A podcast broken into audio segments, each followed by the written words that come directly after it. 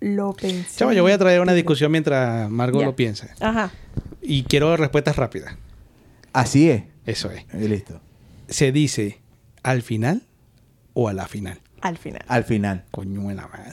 Y no, No. me digáis que vos decías a, a la final. Yo digo a la final. No. pero es que ya va, existen las dos opciones. Dependiendo del Y contexto. es dependiendo del contexto que Pero lo no puedes consigo usar. qué contexto usar una o la otra. A la ¿Lo final del buscaste por camino. Internet? A la no estaban de acuerdo. Internet está en debate todavía con el punto. Es que sí, sé, pero tengo, conozco mucha gente que dice al final y, y a la final. Y ¿Tú te creo que sientes las dos maneras bien están diciendo bien a la final? Sí. Ya. Eso es todo. Yo no sé ni cómo me siento. Pensé que me ibas a decir, yo me siento con Bueno, yo nalgas. antes, ah, yo creo que todos aprendimos a decir a la final, porque yo antes decía a la final y me corrí. ¿Y quién coño nos enseñó? No sé, pero yo decía antes La fue a la bien- final la y a mí me corrigió alguien, como hizo Luz contigo, y empecé a, decir verga, al Luz final. te ¡A la corrigió, weón. verga! Lu no me corrigió. Ah. Bueno, le digo Lu que- me entró a coñazo verbalmente. Ah, ok. O sea, me puso, ella fue por etapas. Yo sabía que iba algo mal porque ella fue por etapas. Primero me miró, peló los ojos. Yo dije, coño, aquí hay algo. Después se puso la mano en la cabeza con dolor. Yo dije, no, Oh. estoy mal. O sea, ya he pasado a otro nivel. Es como la, la de- eh, desbloquear cosas. Claro. Y después me dijo con una voz así de trauma. Más o menos lo que hizo Oli, pero más lento. Fue, Alexi. Alexi, tú acabas de decir a la final. Y yo... Y la mano Y, en la y me, cayó, me cayó el miedo. Me cayó la ansiedad. me cayó el miedo. Yo, eh, sí. Honestidad, sí. No, joda. Cuerpo yuca para adelante. Nah, chamo. huevona. Chamo, ¿cómo es posible que tú, que por aquí, que por allá, que es al final ignorante? Y yo, bestia. Te escuchara Luz dice, ay, mentira, estás mintiendo. Yo tengo mi trauma recibido de la forma como yo lo viví. Y sale Alexis. Bueno, a la final no te importa.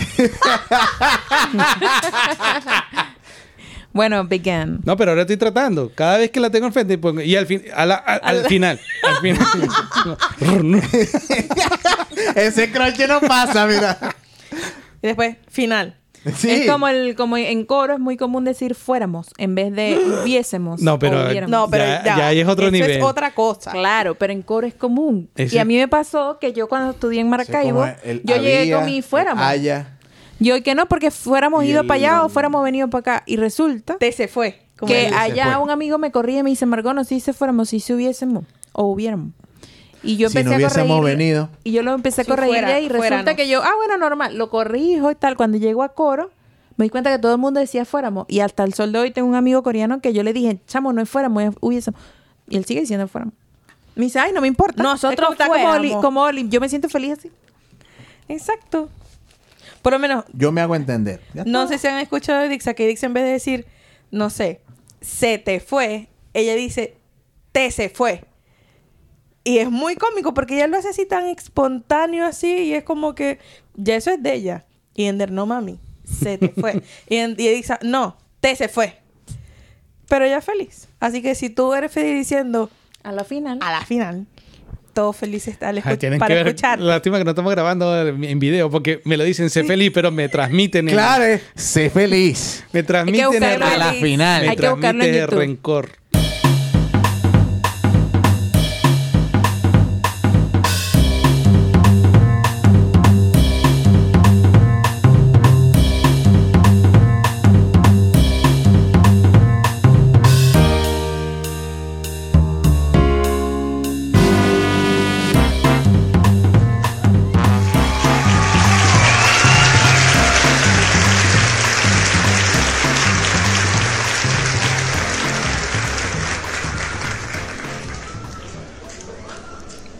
Buenas noches, nuestros queridos oyentes. Hoy estamos, como siempre, acompañándolos en su podcast Hablando como los monos. Nos acompaña hoy nuestro querido amigo Ender, Buenas noches, ¿cómo estamos, amigos? Hermanos míos. nuestra querida Oliviana Hola a todos.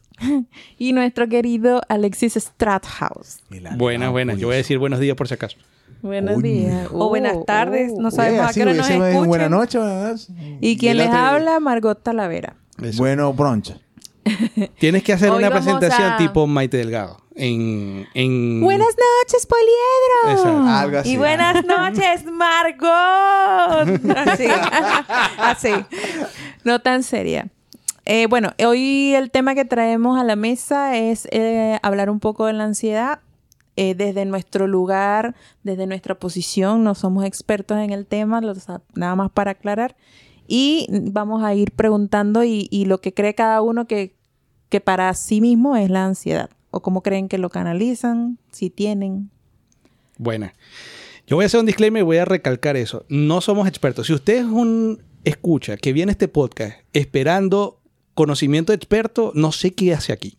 Nosotros somos opinólogos. Somos monos. Somos Eh, sí, monos. habladora de huevona. Estamos opinando lo que nosotros creemos. Así que discursos de odio nos da ansiedad, que es el tema. Tan pelados. Claro. bueno, empezamos la ronda. Vamos a empezar por las señoritas. Bueno, en lo que yo pienso es que la ansiedad es, como te digo, primero que todo es un trastorno. Eso lo dice nuestro amigo Google. Es un trastorno que más que todo como que refleja un, un miedo o un temor de hacer algo. Y eso lo vamos como pensando y pensando y hasta nos puede llegar a crear algún tipo de miedo o una inseguridad tan fuerte que bueno, que también tiene sus síntomas, sus síndromes y bueno, ahí vamos como dando vueltas en círculo y va a llegar un momento donde a veces no podemos salir de ese círculo de la misma ansiedad que eso nos puede provocar. Ok.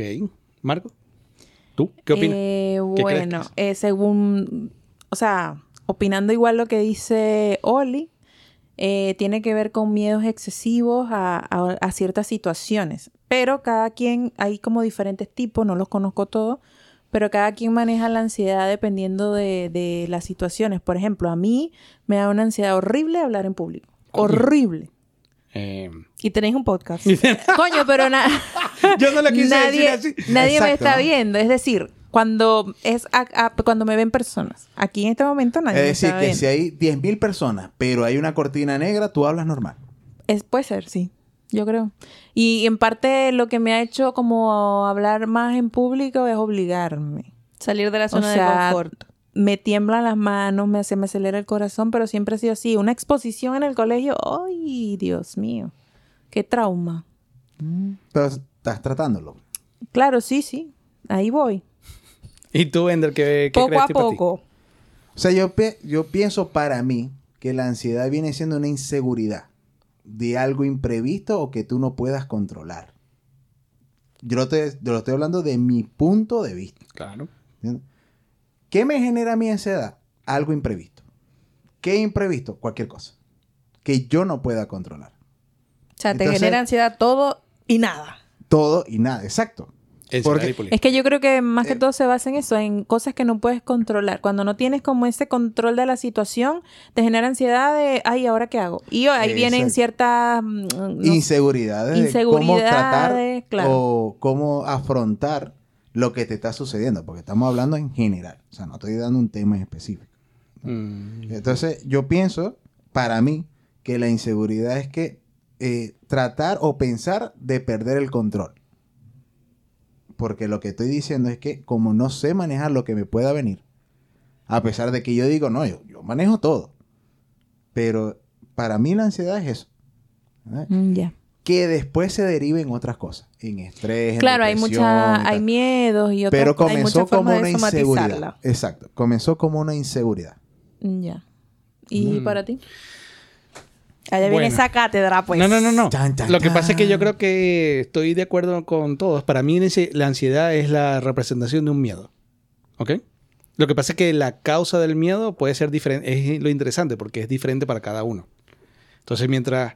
O sea, yo no veo que quedarme solo en la definición de ansiedad es la representación de un miedo intenso. Porque ese es el punto. No es un miedo cualquiera. Es un miedo intenso, excesivo, que te domina. Pero a lo mejor Margot, su miedo a hablar en público no es tanto por el hablar en público, sino por lo que pueda ocurrir cuando hable en público.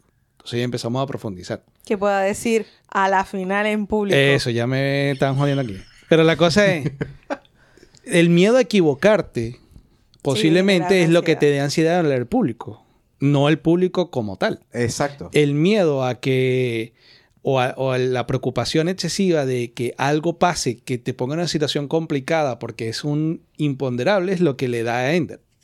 Pero no es la cosa como tal, es lo que él no puede resolver. Exacto. Porque si es algo que pasa de repente, si es un control como llover, que él no lo puede controlar, yo asumo que no entras en pánico. No. Pero porque en su mente dice, está lloviendo, agarro un paraguas. Se acabó. No salgo. Me pongo un poncho. Lo que sea. Es eh, el- la cosa que pasa que no es que él no lo pueda controlar, sino que no tiene una respuesta para solventar esa situación. Exacto. Exacto. Entonces, como ves, por lo menos para mí, es el componente también asociado parecido a lo de Margot, pero en vez de hablar en público es al no poder cumplir o, o, o lograr una acción o una actividad que, me, que tengo pendiente. Ok. ¿Entiendes? O sea, que no procrastinarías. Es que no está asociado tanto a procrastinar, porque sí se, ya acordamos en el episodio anterior que todo el mundo procrastina. Exacto. Chúpense una mandarina, todo el mundo procrastina. Si no es, yo te asigno o tengo una actividad que hacer, laboral, personal, de familia, lo que sea, tengo una cosa que hacer y sentir que no tengo o las herramientas o los skills o la cosa me genera ansiedad. Entonces, es parecido al tuyo, Ender, de cosas que no puedes controlar porque a- al final es una situación que me impusieron, que tengo que hacer, pero sí en- entró como una especie de síndrome del impostor que lo paso al lateral y digo, oye, yo no, no puedo, no sé Claro. cómo voy a lograr esto, que dirán de mí y ahí por ahí Pero lo, voy. lo del síndrome del impostor, bueno, yo creo que nos, también nos pasa a todos, porque, ay, bueno, yo vivo ahí. Ah, Yo- pero ya vaya. El calle Ya, sí, síndrome del impostor con cruce con ansiedad. Tipo otro tema, pero... Pero, yo- pero entonces vamos a hacer una referencia. Para ustedes, ¿qué es entonces el síndrome de impostor? ¿O qué es el síndrome de impostor? O sea, por ejemplo, la definición exacta o, o bajo alguien experto no te la tengo, pero según yo, Exacto. el síndrome del impostor viene a la parte donde no crees en ti mismo y, y te echas tierra tú mismo. Eh, o sea, eso es lo que es para mí. Yo vivía, voy a decirlo ahí, y estoy saliendo, ya, ya, ya llevo un pie fuera y, y uno ahí todavía. y bueno, ahí voy. Pero, y hay muchas cosas que me generan ansiedad a raíz de eso, porque yo me la paso pensando cosas que no están sucediendo, pero mi mente, pues, es bastante movida. Claro. Y, por ejemplo, el otro día lo que te decía de hablar en público es que yo puedo saber el tema, pero me está viendo alguien y se me olvida. Yo recuerdo cuando hice mi tesis, yo tuve que pedir segundos para respirar y no porque iba rápido, era porque sentía que todos me estaban viendo y yo sabía, yo había estudiado, yo sabía lo que estaba diciendo, pero me quedo como pegada. Mm, En una reunión el otro día donde todos tenían la cámara, yo tuve que quitar la mía, no me importa, porque me estaba estrés. O sea, me dio un estrés que no te digo. Bueno, Alexis sabe. Pero, pero, pero eso, y ahí vamos a seguir avanzando en la línea. La, cuando decimos que la ansiedad es un miedo intensivo y continuado, es que la gente le atañe el término ansiedad a cualquier cosa. Sí. Ay, me pica la espalda, tengo ansiedad. No, mijo, no funciona así. Es que te paraliza. Es que llega un momento que te afecta físicamente Claro. es que te empieza, tu mente empieza a actuar en estrés, que es la, deriva, la derivada de la ansiedad y llega a un punto que se rompe el palito. Así cortocircuito. Haces cortocircuito. Claro, ahí ya pasaste a lo que viene después, que es un ataque de pánico. que hay gente que ya la lleva ya. No llegado, Pero hay gente que sí le pasa mucho y con Sí, ataques sí, de sí. pánico es con cosas que a veces tú no entiendes. Tú dices, Dios mío, pero...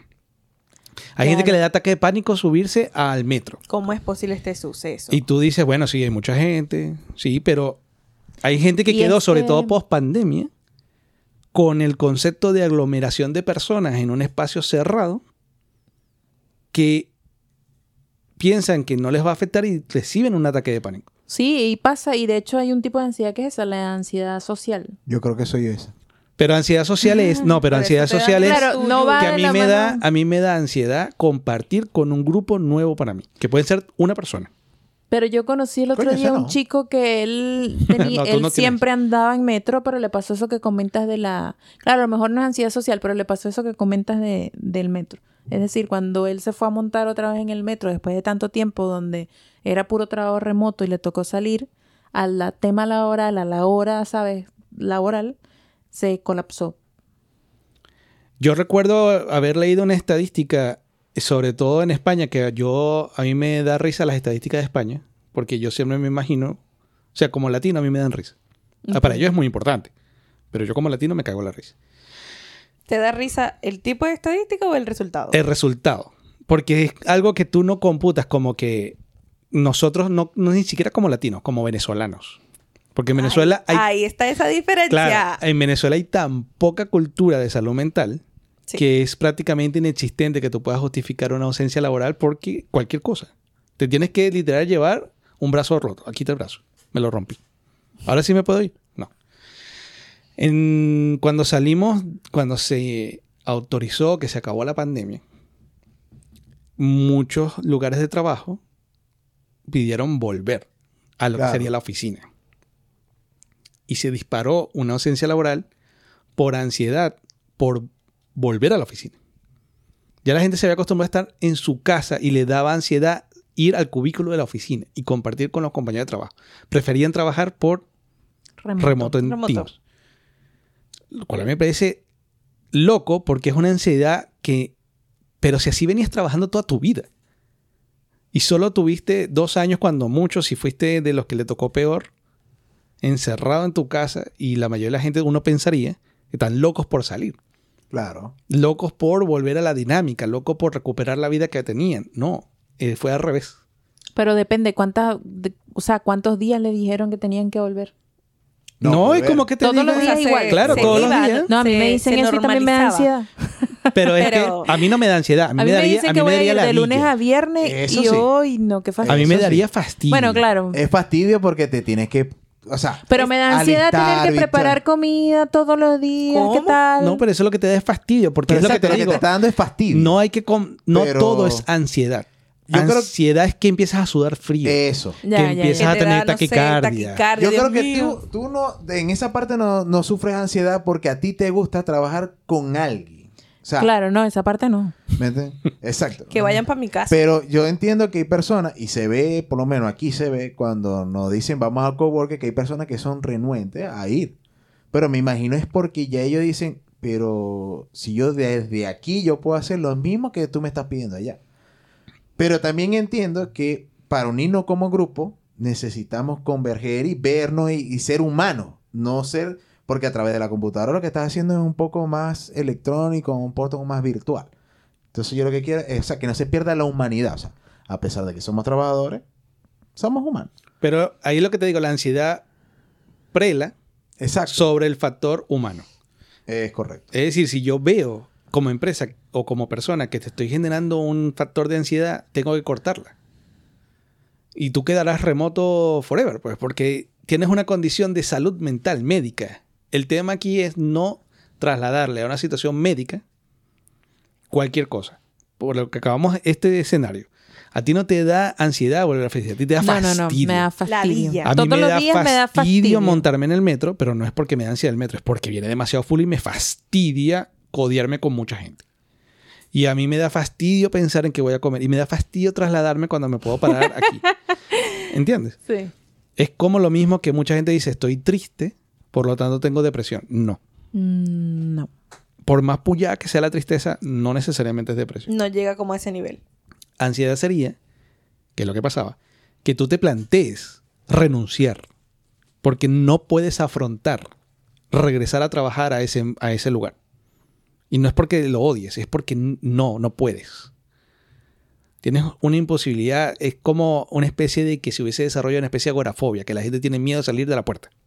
Mm, puede ser, había, a lo mejor había gente que tenía la necesidad de hacerlo antes de la pandemia porque, ajá, tocaba, pero después que tuvo la, bueno, no sé si decirle oportunidad porque no fue una oportunidad, pero después de estar metido en su casa, a lo mejor encontró tranquilidad, le rindió el tiempo, no lo sé. Se paraban claro, 5 no- para las 8. No quiere volver. Mm. Ahora, hay que ver los distintos tipos de ansiedad que puede haber. Claro. Lo que pasa es que todos conducen a que te dé... Porque lo que pasa es Una- que tu, te paraliza. tu cerebro lo que hace es ponerse en estado de estrés. Claro, es un Entonces, estado de alerta. Claro, tu corteza... Ay. ¡Esa, qué linda! Ay, Otra vez, otra vez. Yo, quiero- yo quiero participar. Yo quiero participar otra vez, otra vez. Fue espontáneo, fue Te dio, espontáneo. te dio envidia. Sí. Me dio ansiedad. Kiko, Kiko. Sí. Me dio ansiedad que me derivó un estrés porque me excluyeron del grupo. No, y ahorita te paso una nota ahí y te digo lo que voy a decir y lo decimos juntos. Eso, eso. Bueno. No, pero lo que quería decir es, es cortisol que se dispara Sí. y te pone en una situación de... Estás como en, so- en supervivencia, como que me van a matar y, y no. Exacto, y a mí me sorprende, yo solamente he visto una vez a alguien con un verdadero ataque de pánico en Venezuela. Y es súper cagante. Porque estás totalmente imposibilitado a ayudar. O por lo menos yo no tenía ninguna herramienta que hacer. Un coñazo, ¿no? Es que es arrecho, Es porque que la da- persona entró en una especie de... entre desmayo, Es un con trance. excesivo de tranquicardia, sudoración, grito, o sea, era, era como si estuviera poseído. Mm, ¿Entiendes? ya, ya, ya. Sí, de hecho cuentan que te da como, o sea, como que sientes que te vas a morir. O sea, las personas que le han dado ataque de ansiedad lo describen es así. O sea, que te paralizas, que te da como que no puedes, como no lo puedes controlar, más aún, ni siquiera sabes qué te está pasando. Claro, quizás si sabes cuáles son los síntomas, puedes detectar, ah, no sé, en el momento sí creo. decir, ah, esto es un ataque de pánico, pero las personas que yo he visto o que he escuchado contar como un ataque de pánico, sienten es que se van a morir. Yo creo que solo puedes tener herramientas para afrontar un ataque de pánico que lo tienes durante mucho tiempo. Una vez que ya tienes el primero, te queda. Es con terapia. Sí. Pero es para que te enseñen a, A identificar, identificar. que es un ataque de pánico Bueno, de y tú puedas afrontarlo. Claro, de hecho hubo una persona en un podcast que estaba escuchando donde ella explicaba cuando le dio el ataque de pánico, pero como ella venía ya haciendo terapia y más o menos tenía eso que te estoy diciendo, como la idea de cómo era, ella dice que ella recordó como en el trance y agarró una bolsa, una bolsa de estas de pan Ok. y, Y empezó a respirar. respirar. Y Una bolsa ahí de fue, claro, porque estaba sola. Entonces ahí fue más o menos como, ¿sabe? Como que ella misma se autoayudó. Pero porque tenía la información y tenía la herramienta. Pero hay otras personas que le da y no saben que, que es un ataque de pánico. Por lo menos yo estaba viendo el otro día un podcast de Alex Concalves con su esposa Ok. Y tenían de invitado a... Síguenos, Alex. y tenían de invitado a otro, un amigo de ellos que también trabajó en la radio. ¿Ok? Que ahorita no me acuerdo cómo se llama. Decían el guayo, creo, no me acuerdo. Síguenos, guayo. Resulta ser que el compadre, que son las vainas locas, o sea, no las vainas locas como despectivamente, sino cosas que uno ni siquiera se plantea que pueden pasar. Él iba, él tenía que ir a hacer el programa con ellos, ponte tú todos los martes. Y ve- iba yendo varios martes. Entre un martes y otro martes, que el compadre lo que tenía que hacer era manejar en la autopista de Estados Unidos. Claro, no, no se lo imagina, pero aparentemente es un colón brutal y bestial, con 17.000 salidas, que si te pelas una salida terminas en Canadá, ¿verdad? Ok. El compadre le dio un ataque de pánico manejando, Verga. por la ansiedad de, mane de, de- de la, de- de la forma de manejar. De allá de Estados Unidos. Ajá. ¿Y entonces? El compadre tuvo que ir a terapia, él tuvo que llamar a gente para que lo socorriera, o sea, pero imagínate cómo se puede activar algo que lo tienes ahí o lo tienes muy bajo y va subiendo, va subiendo y de repente paca plum. Que lo digo es para que la gente tome conciencia también de que se, se analice lo que le está pasando. El compadre está en terapia y todavía no puede manejar. Y él dice, yo me monto en el carro y inmediatamente empiezo a dar mi consejo, no, esto no me va a matar, yo me siento bien y tal, y después se baja y agarra un taxi. Wow. Diablo. Y, y es una persona que dice, yo me sent, o sea, yo ven- nunca he pasado de esto, venía, claro, lo simplifiqué mucho, él habló mucho del tema, pero él dice, él ven- yo venía normal, o sea, venía siendo una persona tranquila, normal, y de repente hubo un algo que tampoco es que está tan identificado y ¡pum! detonó todo. Claro. Claro, pero no se sabe al final qué es lo que hace que te pueda detonar. Yo creo que son cosas que se van acumulando quizá inconscientemente. Y tú como estás inconsciente no te das cuenta. Es lo que mm, pudiese pensar. Y puede haber una que lo detona así como... Como un globo. Como Y un ¡pum! clon. Ah, o sea, Como que te explota de globo, repente. Así como ¡pa! Yo también creo eso. Yo creo que utilizando tu analogía, yo creo que es que se va llenando. Y uno se va haciendo el pendejo. Sí. Claro. O no sabes identificar. Bueno, es lo que te estoy diciendo, Es lo que vas te- acumulando es cosas de manera lo- inconsciente. Como lo que te causa malestar. Y dices, ah, es como que tú mismo lo desprecias. Es como, ah, eso es una tontería, pero Ajá. te vas acumulando de muchas, ton- de muchas tonterías, por así decirlo, y llega, o sea, algo tan mínimo con que a lo mejor no te salude de una buena manera y eso es así como un caos. Pero no fue el que yo te lo generé, es que tú fuiste acumulando todo eso. Ahora, en su día a día, por ejemplo, ¿qué creen ustedes que le genera ansiedad? Puede que es, no, obviamente no creo que todos los días algo te genere ansiedad o te preocupe. Bueno, sí, todos los días hay algo que nos preocupa, pero no necesariamente nos genere ansiedad. No ese punto. Sí, como que O sea, a mí me genera estrés muchas cosas. Ahora, ansiedad, que llega a un punto de ansiedad, porque si yo mismo defino la ansiedad como algo que me esté paralizando y que tenga una repercusión física, no creo llegar a ese nivel. no has llegado. Exacto.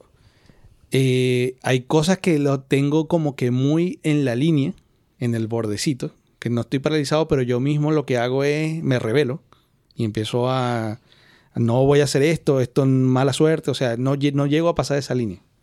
Pues yo creo que el primer parte de los ataques de ansiedad y después el ataque de pánico es no escucharte y pasar esas líneas y no tomarte el tiempo de es que no puedo hacer esto o no quiero hacer esto y simplemente voy de frente. Como una persona que tenga ansiedad social, que dijimos que ansiedad social es conocer gente nueva en un entorno que no es el tuyo, no controlado, que puede ser una o miles, y tú digas, y que sea una persona que sufre de eso y no lo estés tratando, y te diga, yo voy a ir a la fiesta nueva, que no conozco a nadie. Bueno, pues allá va esa Bueno. vaina. O sea, es una línea que tú sabes que existe, pero tú como que crees que la forma de solventarlo es como lo que nos metieron en la cabeza, que era afrontar el miedo. Sí. Como Allá la- va ese globo, pues. Como que la gente le tiene, no es una ansiedad, pero puede derivar ahí, que le tiene miedo a las alturas. Claro. Ese es el miedo. Entonces te dicen, te voy a dar un trabajo que tengas que viajar en avión todas las semanas. Te da ansiedad. Te da ansiedad. Claro. Y aún así te montas en el avión. Obviamente en algún punto en el avión, en pleno avión, vas a explotar. Total. Pero es porque no te estás escuchando. Claro. Entonces, que yo tenga miedo, no, yo tengo mucho estrés, llego a los bordes y en ese borde me empiezo a revelar. Que cada quien tiene su técnica. Yo me arrecho, manto madre, digo que no, me pongo como niño chiquito. Así. Ya. ¿Y ustedes? Por lo menos en mi caso, el año pasado sí tenía así como mucha ansiedad, pero era más que todo como por como laboral, que eran cosas que, que vienen como muchos pensamientos intrusivos, que son estos pensamientos que vienen como a 10.000 kilómetros por hora. Que es como que, y si lo hago mal, y si lo hago bien, y si no lo hago, y, si, y qué pasa si lo hago así, y si lo hago así, y si lo hago de otra forma. Y bueno, y por eso cuando hablamos del procrastinar, yo fui a terapia fue por eso. Porque podía pasar hasta uno o dos días así como corrido pensando, Pensando. cualquier cosa y eso ya me estaba afectando como ya a un nivel como más, muchísimo más externo. A mí me pasa. Y, era, y son esos pensamientos así y llega un punto donde te da tanta ansiedad, pero es como esa, como que te agobias en tener como tantas cosas. Y bueno, O sea, que te ahogas en un vaso de agua, algo así. Algo no, no, así, no es que te ahogas en el vaso pero... de agua, sino que sientes que literalmente te ahogas. exacto. Exacto. O sea, Pero no es- Lo que pasa es que a mí me dice agota- ahogar- ahogarte en un vaso de agua y me dice que te estás ahogando en algo que no es de importancia. No, no, no. O sea, no. Entonces lo, estoy- lo voy a decir. O sea, te ahogas tú mismo es por tu mismo pensamiento en algo que no está. No está Es que la mayoría de las veces No nosotros nos agobiamos es con las cosas que nosotros creemos que nos van a pasar o Y que son- nos están pasando y- o que está pensando el otro y nada que ver. Y a lo mejor son escenarios que son fortuitos que nunca van a pasar, nunca en la vida. Pero tú te los pones a pensar y como tú le vas dando, entonces algo así como que, y si es algo como que, ah, no es que no va a pasar nada. ¿Y si pasa? ¿Y si pasa y me muero? ¿Y si me muero va a pasar tal cosa?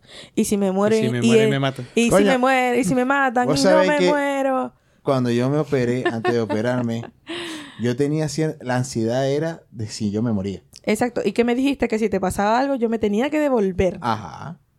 Y es eso, o sea... Pero es, o sea, y mi pensamiento era netamente casi que el 80% antes de operarme que yo me iba a morir. O sea, yo estaba seguro que yo me iba a morir. Yo no estaba seguro de que yo iba a salir bien de la operación. Dios mío. Pirro. No, en serio. Y por eso es que yo te pedí la ayuda a ti. Claro, pero ahí, es- ahí está Pero manifestándose eso lo que dijiste al principio. ¿no? ¿no? no, ahí está manifestándose lo que dice al principio, que es una ansiedad a lo que no puede controlar. A lo que no Ah, puedo ya, controlar. Porque él estaba totalmente anestesiado. Es el escenario perfecto para no poder Total, controlar o nada. sea- Exacto. Porque yo decía, o sea, mi pensamiento era, mi estrés o mi ansiedad era de que ya yo muerto no puedo hacer nada. Pero yo digo, todavía hay personas que dependen mío. Entonces, yo estaba confabulando todo. Claro, no podías tener el control de eso. Y lo que me, yo creo que lo, y la gorda se ha dado cuenta que yo pierdo el, el- volátilmente la paciencia o la cosa es cuando yo no puedo tener un control. ¿Me entiendes? Entonces, claro, yo decía, ajá, si me, si, si me duerme, yo dormido, no te vas a dar cuenta un coño de madre, ¿me entiendes? Ajá. Y ahí no tengo control. En, el, en el momento que me pasan la anestesia, ya yo dejo control. Porque antes que me pase la anestesia, yo puedo decir, no me espero. Claro. ¿Entiendes? Y yo hice todo. O sea, yo busqué, busqué la ayuda de Alexi. Yo Casi que opérenme sin anestesia. Casi. O sea, yo busqué todo. Yo agarré los seguros. O la sea que, ¿cómo tenías tú la taquicardia ese día? No La sé. frecuencia cardíaca. No sé, pero a lo que me pusieron el pip, pip, pip. Esa verga era pip, pip, pip. Y yo ni quería verlo. Porque si yo decía, yo lo veo y veo que tengo la tensión alta. Se me va a subir más. Exacto, porque yo decía, ah, no, es que aquí, ¿verdad? Porque en serio, mi pensamiento era 80% de que yo me iba a ir. O sea, de que yo no iba a salir de la anestesia. Y el 20% era como que, bueno, chévere, salí de la anestesia. Voy a estar Ahora flaquito. afrontar el cambio, ¿me entiendes? Bueno, yo no sé qué relación tiene, no sé cómo decirlo, pero por ejemplo, ajá, ansiedad ya sabemos que es una cosa, pero ese miedo que te da, por ejemplo, cuando crees que te va a pasar algo en situaciones inesperadas como algún atraco o mm, eso tiene un nombre, pero ahorita Oye, no lo eso, es, recuerdo. eso, eso es interesante porque hay personas... Pero de, pero qué- pero ya va, para que sea la idea, pero qué, qué, Porque ok, sé que no es, o sea, el nombre es Pepito. ¿Y qué pasa con Pepito? Claro, Pepito que, es que- ese- que actúas. Hay gente que dice, conchale, la atracaron y ¿por qué hizo eso? En vez... Pero es que algo la llevó a hacerlo de esa manera. Exacto. Mm. O sea, hay personas que te dicen, no, mira, entrega todo. Suponte, agarrando el ejemplo de Margot, entrega todo. Pero en el momento, o sea, se vuelve John Whip y la verga se vuelve trágica, es porque el coño reaccionó mal. O sea, porque que el que ya te está haciendo algo malo, en el ejemplo de Margot, el coño va a ganar. Pero es que la explicación que dábamos antes no está asociada a la ansiedad porque ansiedad sería No, por eso. que tú vayas caminando pensando, o por, ya sea por experiencias vividas o por lo que te pasó, que te va a volver a pasar. Claro. Pero ya una vez que te está pasando, indi- indistintamente si tenías ansiedad o no, tu cerebro es tu mejor amigo, hermano. Y lo que te dispara es una inyección de cortisol y adrenalina, De adrenalina. que no tienes una idea. Y el cerebro te dice, mata al malandro. Y tú, ¿pero cómo lo Pero mato? ahí quedas, ahí hay una zona eh, prefrontal del cerebro que es tu sistema más animal que tú tengas. Es decir, es como lo que llaman tu, tu- tu esencia animal. Hay gente que le da por agarrar y correr de una. Porque su sentido de supervivencia es escapar. A mí me pasa que yo quedo en shock. Hay gente que se paraliza y Yo su sentido de supervivencia es tipo eh, el La suricato, la zarigüeya, que se queda ahí como para ver si para desaparecido. Voy a yo hacer como shock, que me pero morí. yo recuerdo una vez que me pasó, por- yo sé que no es ansiedad, por eso quería hacer el Mm. comentario porque nos, la, la diferencia en palabras correctas y exactas como las que utiliza Lexi no la sé, pero eh, quería hacer la, la, la- el disclaimer, se dice. Eh, una vez me pasó en un, venía yo en un bus de Expreso Occidente, en Ah, esa época de ¿Para dónde Venezuela. ibas? Expreso. Occidente, síguenos. Iba para Caracas y en esa época era la época donde de repente paraban el bus Y te o en las trincheras allá entre, Carac- en Val- entre Valencia y Caracas era no sé qué. El bus a las 4 de la mañana le ha- no se pudo quedar eh, accidentado en otro lugar, sino ahí en las trincheras. Ay, Dios mío, yo ese día, yo no sé si eso era ansiedad, miedo o como se llame, pero ese día yo sudé, el corazón se me iba a salir por la boca, me quedé medio en shock, entre en paralizada y ajá, si pasa Y algo no tengo el control. Había una oscuridad que no me, o sea, pude haberme muerto de un infarto si durábamos una hora más ahí. De Tú y toda verdad. la tú. Por lo visto no duraron una hora más. No duramos Sí. una hora más porque sigo. Pero es que esa es una ansiedad de pensando, pero es por experiencia.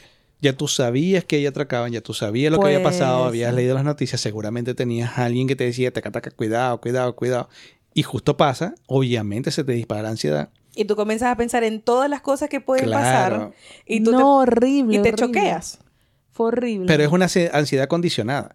Porque Claro, si el autobús no no, es se que- hubiese que- quedado accidentado ahí y hubiese seguido, Claro, no es que, ay, voy a montar un autobús No y me da ansiedad montarme el autobús. Pues no. La ansiedad sería eso, que no te pudieras montar en el autobús porque puede ser que pase algo en las trincheras. Y ahí te paraliza la acción. No te vas a montar en el autobús. Pero montando en el autobús y llegar y accidentarte ahí, a todo el mundo le da ansiedad. A todos. Sí, exacto. Bueno, entonces, en, en conclusión, no sufro de ninguna ansiedad que hasta ahora yo te digo, esto me paraliza. Exacto. O sea, ¿Y, usted- y ustedes creen que la ansiedad también se puede generar por una carga hormonal? sí.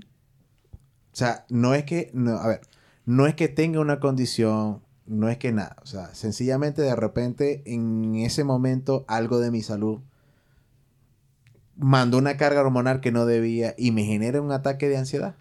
Lo que pasa es que depende de qué fue el primero, si el huevo o la gallina. Porque ansiedad te detona el estrés. Pero el estrés es algo que te va a subir los mismos niveles de químicos en el cerebro que te da un ataque de pánico. Si tu estrés está demasiado alto, por más que tú seas una persona que no sufre de ansiedad, tú vas a caer en una situación químicamente hablando insostenible. De- exacto. Dios mío, qué profundo. ¿Viste? Ni Pablo Neruda. Disclaimer. ni, pa- Esa es, ni que- Pablo Neruda. esa es una gente que lee. No, Pero ahora, Neruda sí, ¿no? Químicamente hablando, casi que, bueno, cadenas carbonadas, todo. Pero es que el cerebro a mí me parece súper interesante porque es como una cajita donde, tipo, las chicas superpoderosas vas combinando ingredientes y ¡pum! sale una verga. O sea, yo creo que literalmente, yo creo que el futuro distópico es no mutaciones, no, es tocando el cerebro. Yo soy de los crey- creyentes que tocas el cerebro en un lado y no es que vas a empezar a leer mente, sino que se, se ha demostrado que el cerebro Vas sí te puede condicionar 100%. físicamente. Claro. Claro. La película esta de, fra- de Fragmentado. Fragmentado. Fragmentado, por más que sea película, es como una exageración de lo que estoy diciendo, que el tipo cuando se transformaba en la bestia, que de repente el actor se ponía supuestamente todo musculoso y súper fuerte y podía... El cerebro sí te pudiera llegar a hacer eso. Lo que pasa es que uno no tiene los mecanismos para, como con switches, activarlo. Pero, por ejemplo, la gente que lo vienen a atracar, tipo Rambo Luz. ¿Verdad? su, su condición de supervivencia no fue salir corriendo, no fue salir paralizado, fue atacar. Yo tengo que matar al malandro. Pero ella no estaba pensando, ajá, voy a atacar al malandro y lo voy a... No, no, no, no, ella estaba bloqueada. Porque el que sale corriendo tampoco está pensando. Pensó en un microsegundo correr. Ve tú a decirle a esa persona cuándo va a parar. Hay personas que han No. corrido largo. Y se dan cuenta como cuando Al- van así como que... largo. Y, ¿Qué me pasó? Y sobre todo a mí me da, me, me encantan, es un deseo culposo cuando veo videos en internet de padres que salen corriendo de al niño. Porque ¿Pero se por cagaron. qué? Porque qué hijo de puta. o sea, yo me imagino a esa familia después de que vino una situación de estrés y el padre salió corriendo, dejó a la esposa y le dijo, hey, ¿cómo queda esa familia después? No sé. Pero eso, ajá, porque yo soy una... Claro, pero es un tema de reacción. Es un tema de reacción. La gente sale corriendo y no para un rato o no, o no le importa qué dejó. Salió corriendo. Pero la gente que ataca no es que está pensando lo voy a atacar y lo voy a joder. No, es que están bloqueados. Están... Hasta que no se le baja un poco el nivel químico en el cerebro que se para y dice mierda. Esa adrenalina así como ya va, o sea que... ¿qué Claro. Y lo haciendo? alcanzo realmente, ¿qué va a pasar? Bueno, Como la, que lo alcancé, ¿y qué hago? la psiquiatra Marian Rojas Estapelo lo explica bastante bien en uno de sus episodios de, de su podcast en, Spot- Roja Estapelo. en Spotify. Es un buen, no, más allá de síguenos Marian Rojas es escuchen ese podcast porque es maravilloso. Ella es una psiquiatra y explica todo demasiado bien y ella explica el tema de la adrenalina en situaciones como esas de un atraco. Ella le pasó algo similar. Pero es que yo pienso que... Y explica también la parte, disculpa que te interrumpa, la parte donde esa adrenalina estaba a tope, pero cuando llega a su casa y ve a su hijo, le baja. Total. Pero es que yo pienso que también es naturaleza humana. Porque nosotros estamos aquí es porque netamente hubieron unos huevones anteriormente que se cuidaron de todo. O sea, la adrenalina tuvo que estar a millón, de- o su ansiedad tuvo que estar a millón, diciendo, hey, esto es peligroso, van por el otro lado. ¿Entiendes? Yo pienso eso. Es que la adrenalina es lo que te digo, que Es es la- parte animal o... En la parte animal, Irracional. Irracional o core de pero es tu, tu supervivencia. supervivencia. Exacto, es la supervivencia que te pueda eh, generar. Y se supone, sé que suena raro, pero se supone que es que literalmente nosotros todos estamos cableados, es por los que hicieron los primeros. Exacto. Sí. Entonces estaban los guerreros que iban a atacar al animal que venía a joder la tribu. Porque tenías que comer. Alguien Claro. tenía que ir a cazar. Estaban los que iban, salían corriendo porque eran más débiles o tenían que proteger a alguien o lo que sea. Y siempre estaban los que se quedaban parados, que eran los que se mandaban primero. Pero es que esa es la carnada. Claro. Pero lo que te quiero decir es in- súper interesante que, ajá, ¿cómo está documentado? Estamos cableados por los primeros, pero ¿cómo, cómo llegamos aquí y cómo... Faltan uno, los habladores de huevona. Nosotros. Nosotros-. Ahora, hay un tema que sí quisiera saber su opinión. Yo soy de los que cree que la ansiedad se ha vuelto el problema de salud mental mundial del siglo XXI. Yo no puedo decir que con nuestros padres, nuestros abuelos no había ansiedad, porque tenía que haber cabilla. Porque era la época de las guerras. Claro. Sí. ¿Ok? La época de las migraciones forzadas, la época de la guerra, la época de las recesiones, eh, pero no de un país, sino general. O sea, yo creo que tenían ansiedad, pero por alguna razón, esos compadres iban para adelante.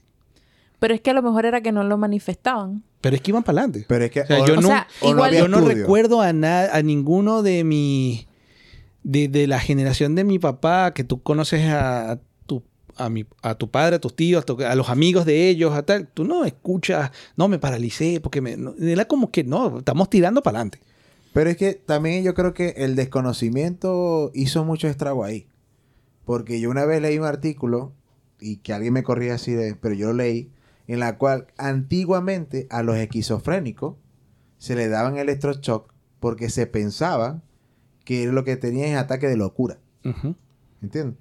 Pero entonces, ¿qué pasa? Fueron evolucionando y ahora sí se sabe que es ataque esquizofrénico, que hay una medicina, que no es que, Tratamiento. Exacto, que hay un tratamiento que se puede evitar, pero no es que le metían, no es que ahora, hoy en día, en el siglo 20 2021, eh, 21, se le está dando un electroshock. Entonces yo pienso, entonces, agarrando ese artículo que leí, lo pongo al actual con la ansiedad, es que a lo mejor nuestros abuelos, nuestros tatarabuelos, tenían ataque de ansiedad, pero no sabía que tenía ataque de ansiedad. Entonces, como no sabía que no tenía ataque de ansiedad, no había un estudio, nadie se percataba de una salud mental o los derivados de ese ataque de ansiedad. Entonces decía, ah, no, te- se volvió loco. No, porque, disculpa, porque si te pones a ver, todos estos coños posguerra sufren. sufren bueno, tienen traumas y otras trauma. cosas. Claro, pero ese sí estaba. Está bien documentado como ataque postraumático. Exacto. Sí. Pero está bien documentado porque empezaron a ver. Entonces también está, ahora vamos, estamos hablando de guerra, ahora vamos a la parte deportiva. Hay una película de un doctor donde él ve cómo por tantos coñazos en la cabeza empezaron a, a tener ataques de ansiedad, pánico y locura y demencia. La de Will Smith. La de. Will Smith, ¿me entiendes? Este, y él empezó a documentar. Pero antes de él, no había nadie, sino como que el coño se volvió loco y se metió drogadicto o se metió alcohólico. Pero exacto, es que no había como que el conocimiento eh, eh, que hay ahora para determinar eso. Yo pienso eso, ¿no? El desconocimiento. O sea, sí, también. Sí, igual yo más o menos creo lo- en lo mismo. ¿En qué sentido? No es que antes no existiese, sino que las personas, bueno, quizá le daba alguno que otra cosa. Ah, está enfermo, no sé, iba a lo mejor al médico un momento, pero no se le daba esa importancia a la salud mental como veo que se le da ahora, porque yo tampoco en mi familia he escuchado a algún tío, algún familiar que diga, no, este fulanito tiene ataques de ansiedad o le pasó esto y lo otro. Y si le pasó, no lo decían, porque entonces, ay, ¿qué va a decir la gente? Está loco. Exacto. Este, entonces, no es que no creo que no existiese, sino que que a lo mejor había un tema de tabú, de, de no lo voy a Pero- decir porque la gente va a decir que estoy loco. Este, eso que me pasó quizá era por la preocupación X que tenía y le daban como poca importancia. Coño, yo tengo, yo tengo una referencia muy vivida mía, en la cual yo en Venezuela, cuando mi papá empezó a sufrir de cáncer, yo le dije a papi, nos comentaron que sería muy bueno ir a un psiquiatra para que nos ayudaran a sobrellevar esa enfermedad, porque no es fácil. Y mi papá fue muy tajante diciendo, es que yo no estoy loco. Estoy enfermo, pero no loco. Entonces, si ahora ponemos eso, muchos de nosotros ahorita vamos a un psiquiatra o vamos a un terapeuta porque sabemos la, que tenemos que tener una buena calidad de salud mental. Claro. Pero, o sea, ya hay referencia que el pensamiento de mis padres era que si yo voy a un psiquiatra, voy a un terapeuta, o voy a un consejero, como se llame, era que estaba mal. Y todavía existe y no solamente en adultos. Yo conozco gente joven que todavía dice como que ¿para qué voy a ir yo a un psicólogo? Exacto. ¿Por, ¿Por qué eso? Porque él piensa, porque me imagino que le inculcaron de que en ir a, un- a un- a una de estas personas que en vez de ayudarte, lo que te va es a catalogar de que ya tú estás en, no sé, senil, ya tú estás mal. Pues. Me, en vez, a lo contrario, nosotros ahora, por lo menos yo y mi parte de, de las personas que conozco hoy en día, tienen un concepto de que no, que esas personas más bien te van a dar herramientas de poder sobrellevar estrés, ansiedad, miedo de la mejor manera. Porque podemos sobrellevar. Claro, porque, esto o sea, es como todo. El médico, el psiquiatra o psicólogo te ayuda con tu mente como el cardiólogo te ayuda con tu corazón. con tu corazón. Entonces lo que pasa es que, claro, existía ese tabú de que si ibas a uno de esos era porque estabas loco. Exacto. Pero bueno, gracias a Dios eso se ha roto y ahorita las personas pueden asistir a un psicólogo o a un psiquiatra dependiendo de la condición, solamente para que en situaciones difíciles tú tengas la herramienta de cómo salir por tus propios medios con, con lo que se te presente. Claro. Entonces eso, yo soy pro psiquiatras y psicólogos porque, bueno, he asistido, porque puedo hablar ahorita con propiedad, porque puedo hablar, hablar con en fluidez en este podcast, porque en lo po- yo, ah, yo todavía hablo en público y me tiemblan las manos, pero me atrevo. Antes era como que, o sea, no, gris, o sea, tápame, no existo. Y, y es por eso, porque tengo las herramientas y, y hay cosas que todavía no termino de trabajar y hay cosas que, ah, pero las identifico, porque el punto más importante es, me está pasando esto y esto no tiene nada que ver con Ender, esto no tiene nada que ver con esta cosa, esto no tiene nada que ver con mi trabajo, esto es mío. Claro. Y se me está repitiendo en esta situación, con personas diferentes. Entonces, cuando tú llegas a ese punto de poder identificarlo, es, ah, ok, perfecto. Mire, me está pasando esto y esto, pero no tengo las herramientas porque no lo veo. Entonces, ¿qué hace el psicólogo? Te da la perspectiva profesional y tú dices, ah, no lo había visto de esa manera o cómo lo puedo manejar. Y es más o menos eso. O sea, si tú vas para un cardiólogo, pues tienes taquicardia, te manda una- un tratamiento y es más o menos parecido. Ya obviamente el psiquiatra sí es algo más médico y va más allá de quizá un insomnio, algún tema de que no puedes controlar una situación mental y cosas así. Y yo creo que cerrando la pregunta de Alexis, es más que todo porque antes yo creo, lo que pienso, es que el hecho de tú hablar de tus cosas y quejarte Ajá. o plantear las cosas, a ti te hacías ver débil. Claro. Y es algo que tú no querías. Porque no se ponte. En ejemplo de, de los abuelos. Los abuelos no se, no se iban a poner a decir como que, ah, no, mira, yo tengo el temor de esta cosa. Porque eso era algo como, como de su virilidad. O sea, ellos tenían que ser así indestructibles, como el hecho de que no, yo no voy a ir al, al psicólogo, al psiquiatra, porque yo no estoy loco, porque yo estoy bien, porque yo lo que tengo es, es algo pequeño. Y es como que no, porque todo lo minimizaban Claro. Mm. Para que se sintieran así como, no sé, como No podías, empoderados. no podías mostrar tu vulnerabilidad, eso era solo de las mujeres. Y si la mujer En la- esa lo, lo, lo decía o algo, tenían que ver a quién se lo decían o por qué se lo decían.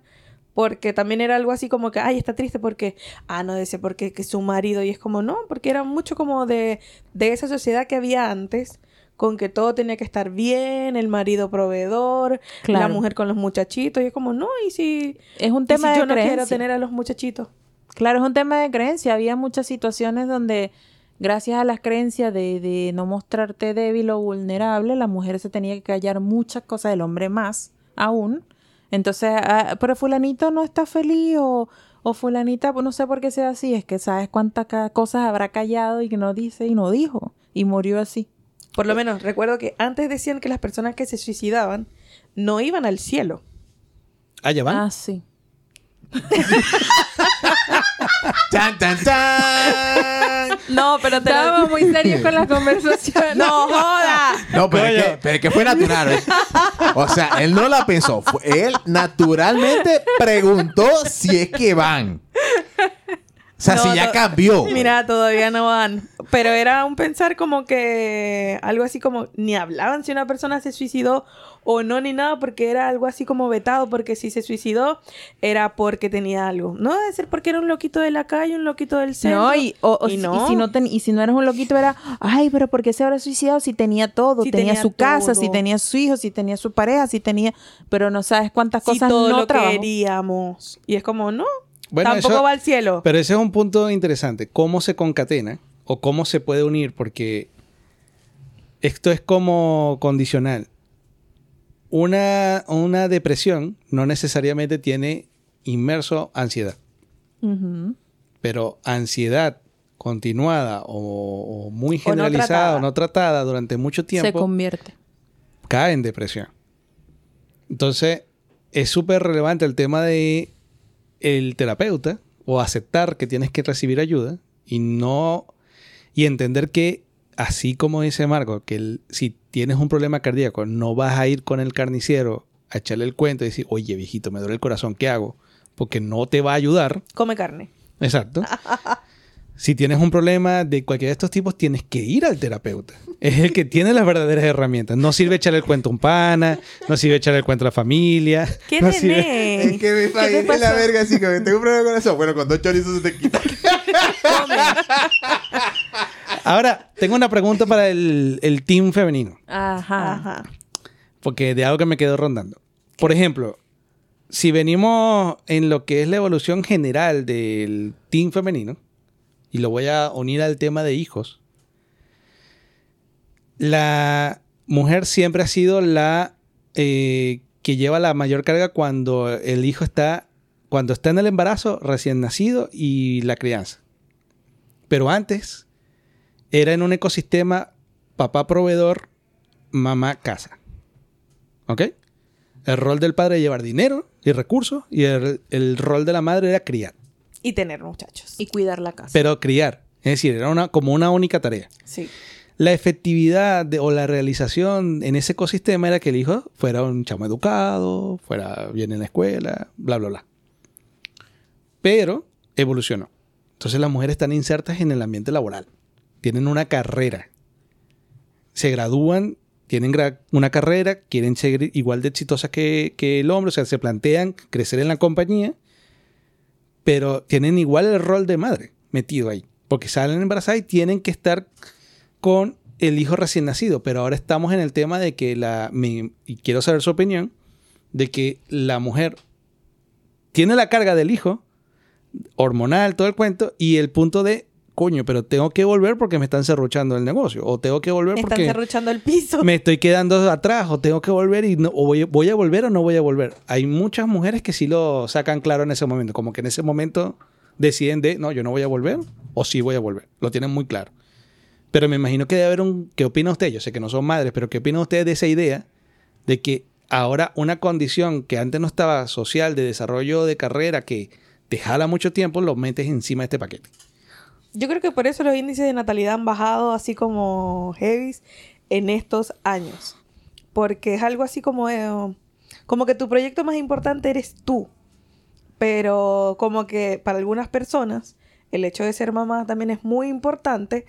Pero es como que, o sea, si en cuestión yo voy a estar bien, yo le doy para adelante y que los muchachos me esperen, no sé, hasta los 40 años. Pero también ahí viene la otra cara de la moneda, que a los 40 años no vas a tener la misma energía que cuando tenía 20, que cuando te tuvo tu mamá. O sea, yo lo veo interesante porque o te da ansiedad el tiempo o te da ansiedad da la muchacho. carrera. O sea, es como que... Sí, estás como en un 3 y 2 que si no me da ansiedad el hecho de que tengo que estar bien en el trabajo, también tengo que estar bien en, en la casa, tengo que estar bien con el muchachito, tengo que estar bien con todo. Es como, es muy heavy. No, bueno, efectivamente no somos madres, pero debe generar, o sea, habría que estar en la situación, porque claramente nadie aprende si no es en el, en el camino y en la situación que se te va presentando. Pero eh, como dice Oli, yo creo que por eso la carga de natalidad ha bajado mucho, porque primero, imagínate, creo que el postnatal dura como seis meses aproximadamente, donde tú estás dedicado a tu bebé y me imagino que mm, no estás dedicado a estudiar, a prepararte y, y como y en la parte de nosotros que es la tecnología, eso avanza en seis meses. Así que ahí, bueno, no sé, habría que estar en la situación, pero y si acaso te da uno, o sea, porque imagínate No como antes que tenían 13 muchachos. 13, mi abuela tuvo nueve, mi bisabuela 13, o sea, no. Terrible. Por lo menos en mi, en mi caso, mi familia es así como bien pequeña, pero sé que todo el mundo le decía que era una familia típica, porque mi abuela tuvo cinco hijos. Pero todo el mundo le decía, ¿pero por qué tuviste tan poquitos? y es como, no, marico, porque igual mi abuela trabajaba, hacía sus cosas, mi abuelo también trabajaba. Y eran como diferentes. Y todo el mundo le decía como, no, pero ¿por qué no tienes más? Si él es el hombre, él tiene que ser el hombre que trabaja y, y es como, no, loca, o sea... Y eso igual ha venido como de generación en generación. Igual, es, igual eso ha ido evolucionando, quizá no en tanto, porque por ejemplo en mi eh, familia, mi abuela tuvo nueve, pero mi abuela igual trabajaba. Y de paso mi abuelo muere, o sea, se mata en un accidente y queda mi abuela sola. Y ella tuvo que trabajar y obviamente mis tíos, a medida que fueron creciendo, pues fueron trabajando. Pero sí había esa cultura de que la mujer no era que se tenía que quedar en casa, pues de hecho mis tías y mi mamá estudiaron, pero sí eran las que tenían que atender ento- al- a, a los hermanos en este caso. O sea, si eran las únicas mujeres y los niños están trabajando, ustedes por lo menos laven los platos, la comida, todas estas cosas. Entonces, Bertale, no sé, ahorita, ¿cómo, ¿cómo sería el tema entre crecer profesionalmente y atender tu vida y tu estilo de vida que, que te hace feliz, más un bebé? Habría que estar en el paso a paso. Lo que sí sé, visto desde afuera hacia las personas que conozco que son mamás, es que se pierde, o sea, creo que tienes que haber un duelo de quién eras y, y recibir a la persona que ahora vas a ser con un hijo. Porque eso lo pierdes. Coño, eso fue profundo. Coño. También está Claro que eso. sí, Me claro que sí. O sea, imagínate. o sea, imagínate una. O sea, yo que tengo un estilo de vida que, que decido qué hacer y Que qué soy no lo que hacer. quiero y hago lo que Entonces, claro, viene una persona nueva a mi vida que tengo que criar, que tengo que criarla en lo posible que sea consciente. Que una persona depende el 100% segura de sí de misma. ti. y para hacerle todo eso, tengo yo que trabajarlo en mí primero. Entonces, tengo que. Ajá. Esta persona va a cambiar un mar, parte de mi vida. Y entonces yo tengo que hacer un duelo de quién era yo. No es que, de, no quién era yo en personalidad y en esencia, pero hay cosas que van a cambiar. Ahora, pero, pero sabiendo que no son madres, ¿ustedes creen que ese condimento está afectando, generando mayor ansiedad en las mujeres? ¿O Sí, creen que sí. es Sí. que sí. desde mi punto de vista masculino, misógino, machista, es que estoy poniéndole demasiado color? No, sí, sí genera ansiedad. Porque también viene esa ansiedad social de que es que van pasando los años y no tienes el hijo. Entonces, si el hijo es como que, ¿y con este vida quién te va a cuidar? No, ese concepto hay que quitárselo Sí, de la cabeza. algo no así fuera un como, carrito de compra. como que yo siempre le he dicho a mi mamá, el hecho que tú tengas hijos no es garantía de que alguien te va a cuidar. Porque si no, eso no es que yo lo voy a tener para que me cuiden. No, porque Claro, o sea, pero ese es el concepto que había antes. De, Mm. de Sí. claro, sí, o sea, criar a buenos hijos para que sean buenos, te, te cuiden en la, en la vejez. en la vejez. Y también están esas madres que son nuevecitas, nuevecitas, quieren hacer una catarsis y todo el mundo es, pero ¿por qué se quejan y qué es la primera madre? Pero el hecho de que tú no hayas hablado no significa que nadie va a hablar. Mm. Ahora, en otro tema, que ahí sí creo que podemos Pero bueno, pero en resumen, de acuerdo a lo que tú estabas diciendo, sí nos genera ansiedad, nosotras que aún no somos madres, el tema de que los óvulos pierden su calidad a pasar de los años, ¿qué hacemos? ¿Será que los congelamos? ¿Será que mejor no tengo muchachos? Pero congelar es muy Entonces, caro. Claro, entonces igual hay ciertas preguntas de, de la maternidad que hay gente que, las mujeres que lo tienen súper claro, yo quiero ser mamá, yo no lo tengo tan claro, pero hay una parte de mí que me dice, ¿y si congelo? No, y si nada más uno, uno está bien. Y, y sí, sí están esos pensamientos ahí. Diablo. Congelar óvulos sale demasiado caro. Ender, ¿por qué nos ves con esa cara? Por lo de congelar los óvulos. Exacto. ¿Pero por qué? Eso existe, ¿oíste? No, no, Existe o sea, y cuesta como 100 lucas la alquilada de la nevera. Perdón. Sí, eso es por si uno a los 42 dice así como que, bueno, ya. Casi el Luca que mensualmente. Todo. Mensuales. Son mensuales. Coño, yo. No, olvídalo. Yo tengo ahí una de... Eh, que me enfría todo. claro. No joda, machete. Oye, ¿y cómo creen que... ¿Qué opinan ustedes del tema que yo, en mi opinión, la voy a dar de una vez? Ay, yo creo ese que coñazo, es, Dios. es eh, la peor cosa que existe y generadora de ansiedad por default, que son las redes sociales. Oh, Sí. Pues yo creo que a mí me maravilla el tema porque nosotros somos de la generación que no nació con redes sociales, que no vivió su niñez con redes sociales y que en la adolescencia empezaron las redes sociales con unas redes sociales que no es ni la sombra de lo que es hoy. No, las redes sociales han aumentado mucho, pero, o sea, A lo que es hoy, pero, pero, a nivel pero de, lo que es de- hoy... demasiado. ¿A qué te refieres con el nivel de ansiedad de las redes sociales? Lo que pasa es que las redes sociales ahorita uno lo pone como un todo. Pero las primeras, que, que era la primera, entre Facebook, eh, Snapchat y... ma- no, pero, MySpace. No, la primerita fue yo me voy más MySpace. atrás. Pero eso no eran redes sociales como tales. Metroflop. Eso eran. Metroflog. Wow. Yo ni siquiera sé qué Esa es. no sé Mira, cuál es. Metroflog, esa, esa verga sí daba ansiedad. Esa porque- verga de Maracaibo. No, no, no. Era como una especie Coño, de blog que tú nada más podías subir una foto. Loca, era una foto al día. Y tú no jodas, y tú pensabas, Dios mío, la mejor foto con los stickers, con los mejores stickers, y era una verga así. Esa ansiedad, ¿viste? Esa verga sí daba ansiedad. Bueno, pero, pero a mí lo que me... Ajá, las primeras eran MySpace y esas cosas, pero eran más de chateo, de, con, de comunidades, de... Era más que todo para conectar. Correcto. Después vino la- el componente visual. Sí, que ahí Fotos vino y video. Facebook. Y yo creo que de ahí para adelante se fue a la mierda el, el barco. Porque ahora estamos inmersos en la cultura del like, la cultura del seguidor. ¿Cuántos followers tienes? ¿Cuántos likes recibiste? Y entonces la esencia de yo voy a subir una foto de mí tomándome un listón, ¿verdad? Pero Este, ahí sí te atajo porque ya de los likes, ya eso no va. Porque ahora ya no importan tanto los likes, sino ¿Qué importa ahora? el engagement, que es la conectividad que tú tengas. Porque si eh, se han dado cuenta ahora, hay muchas redes sociales que tú puedes quitar los likes. Sí. Pero es cuestión de que si, ah, yo veo tu foto en el scroll, se me puede ir, no sé, el dedo, le di like por En realidad así. son los views. Pero en La- eso- la- la- la- la- la- las visualizaciones y ahora están muy más en cuenta como los comentarios y que tú respondas los comentarios. O sea, eso como que hace como más feeling porque no es el like como hay algo de un segundo. O sea, es el comentario de que, no sé, Alexis se tomó dos minutos de su vida para, Para responder. para decirme algo así como que, hola. Es que Y yo le respondí, hola también. A mí me parece increíble porque uno ve eh, niños pequeños. Niños pequeños estoy hablando entre qué? Entre 5 y 10 ah, pero años. para los chamos sí es una ansiedad horrible. Sí. Pero es que es la cultura del teléfono, pero el teléfono como teléfono no es nada. Es la cultura de red social a través Claro, del teléfono. es la red social. Es, Es, es- es es- exposición. no, esa y es, cosa. es el tema de que ya hoy día yo creo que esa generación perdió la capacidad de concentración o de recompensa o de ver algo en que- un periodo de tiempo. Es decir, yo voy a ver una película en el No la cine o en la televisión de dos horas. No Yo- pueden. Yo No veo pueden. los resúmenes por TikTok. En el, No en el medio es levantar el teléfono y ver si me respondió o si hay un comentario. Un comentario de Claro. Pedrito 1234.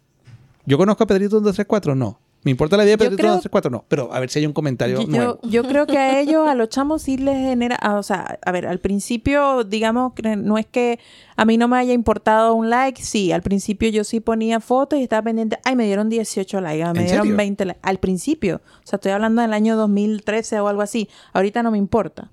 Pero a los chamos que sí crecieron, en, sí vienen de esta generación de redes sociales, ellos, y lo vivo con personas que conozco adolescentes, o sea, efectivamente, no pueden ver una película completa sin agarrar el teléfono. eh, no pueden estar sin el teléfono y si no hay internet, el colapso total. No, muerte. O Muerte sea, súbita. Yo recuerdo y y, nosotros se fue el internet, bueno, no vamos a trabajar.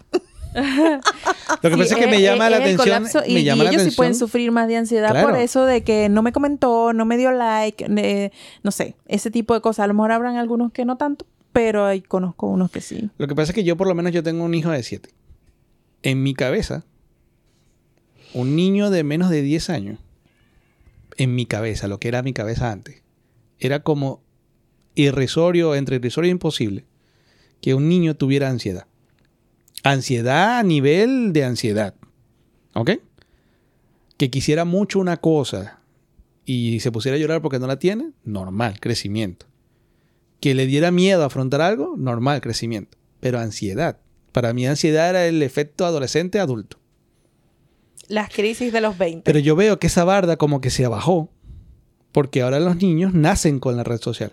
Es más, hay eh, padres que, Le abren la red claro, social al antes de que nazca ya tiene su, su, su, ¿cómo se llama? Su línea. Tiene su Instagram, su Facebook, tu- su Twitter, su tal, su tal, su Pero tal, su que- tal, su tal. Ajá.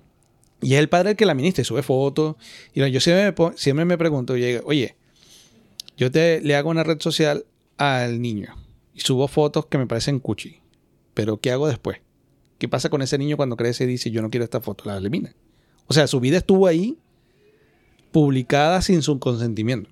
Bueno, es que de hecho hay muchos padres, bueno, artistas más que todo, que, ah, que no comparten la foto de su hijo, pero es que y ellos explican es que no puedo hacerlo porque yo no sé si esa persona, este niño, quieren eh, más adelante que esté su cara vida. ahí. Pero eso es claro, ya es decisión de cada padre, pero efectivamente hay mujeres que están embarazadas y ya tienen la cuenta del Instagram del bebé. Hasta Pero- del segundo y no O nació. sea, pero a mí lo que me sorprende es ese, esa sobreexposición y esa inmediatez. Yo siempre voy a llevar el tema de la inmediatez con esto de que ya los niños quieren todo ya. Sí. Es decir, yo tengo que ver Claro, sí nos afecta ya a nosotros. Tengo que ver TikTok que es rápido. Necesito views de una vez. O sea, ya subí la foto, ¿por qué no estoy rompiendo el internet? ¿Por qué no es viral? ¿Cómo hago para volverme Por eso es que se hacen tantas estupideces a veces para los views. Eso. ¿Tú qué opinas, gente?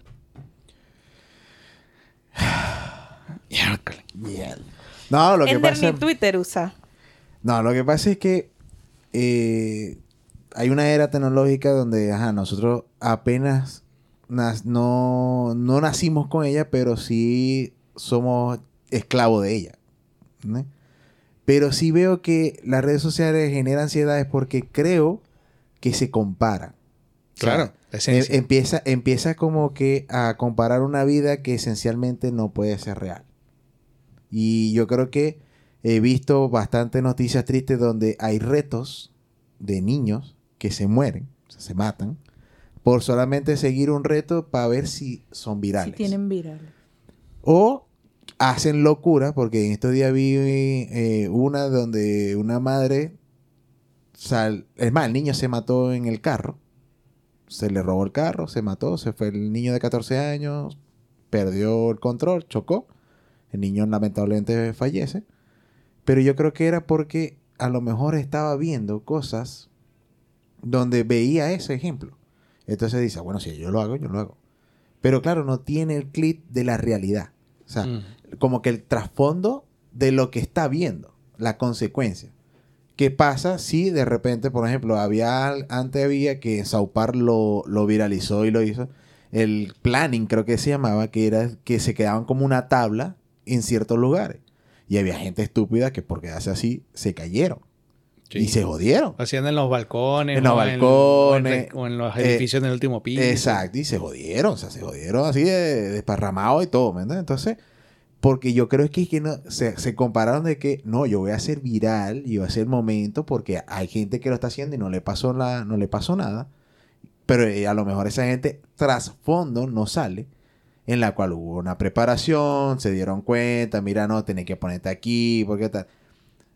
Al amateur no tiene esa preparación, el amateur nada más.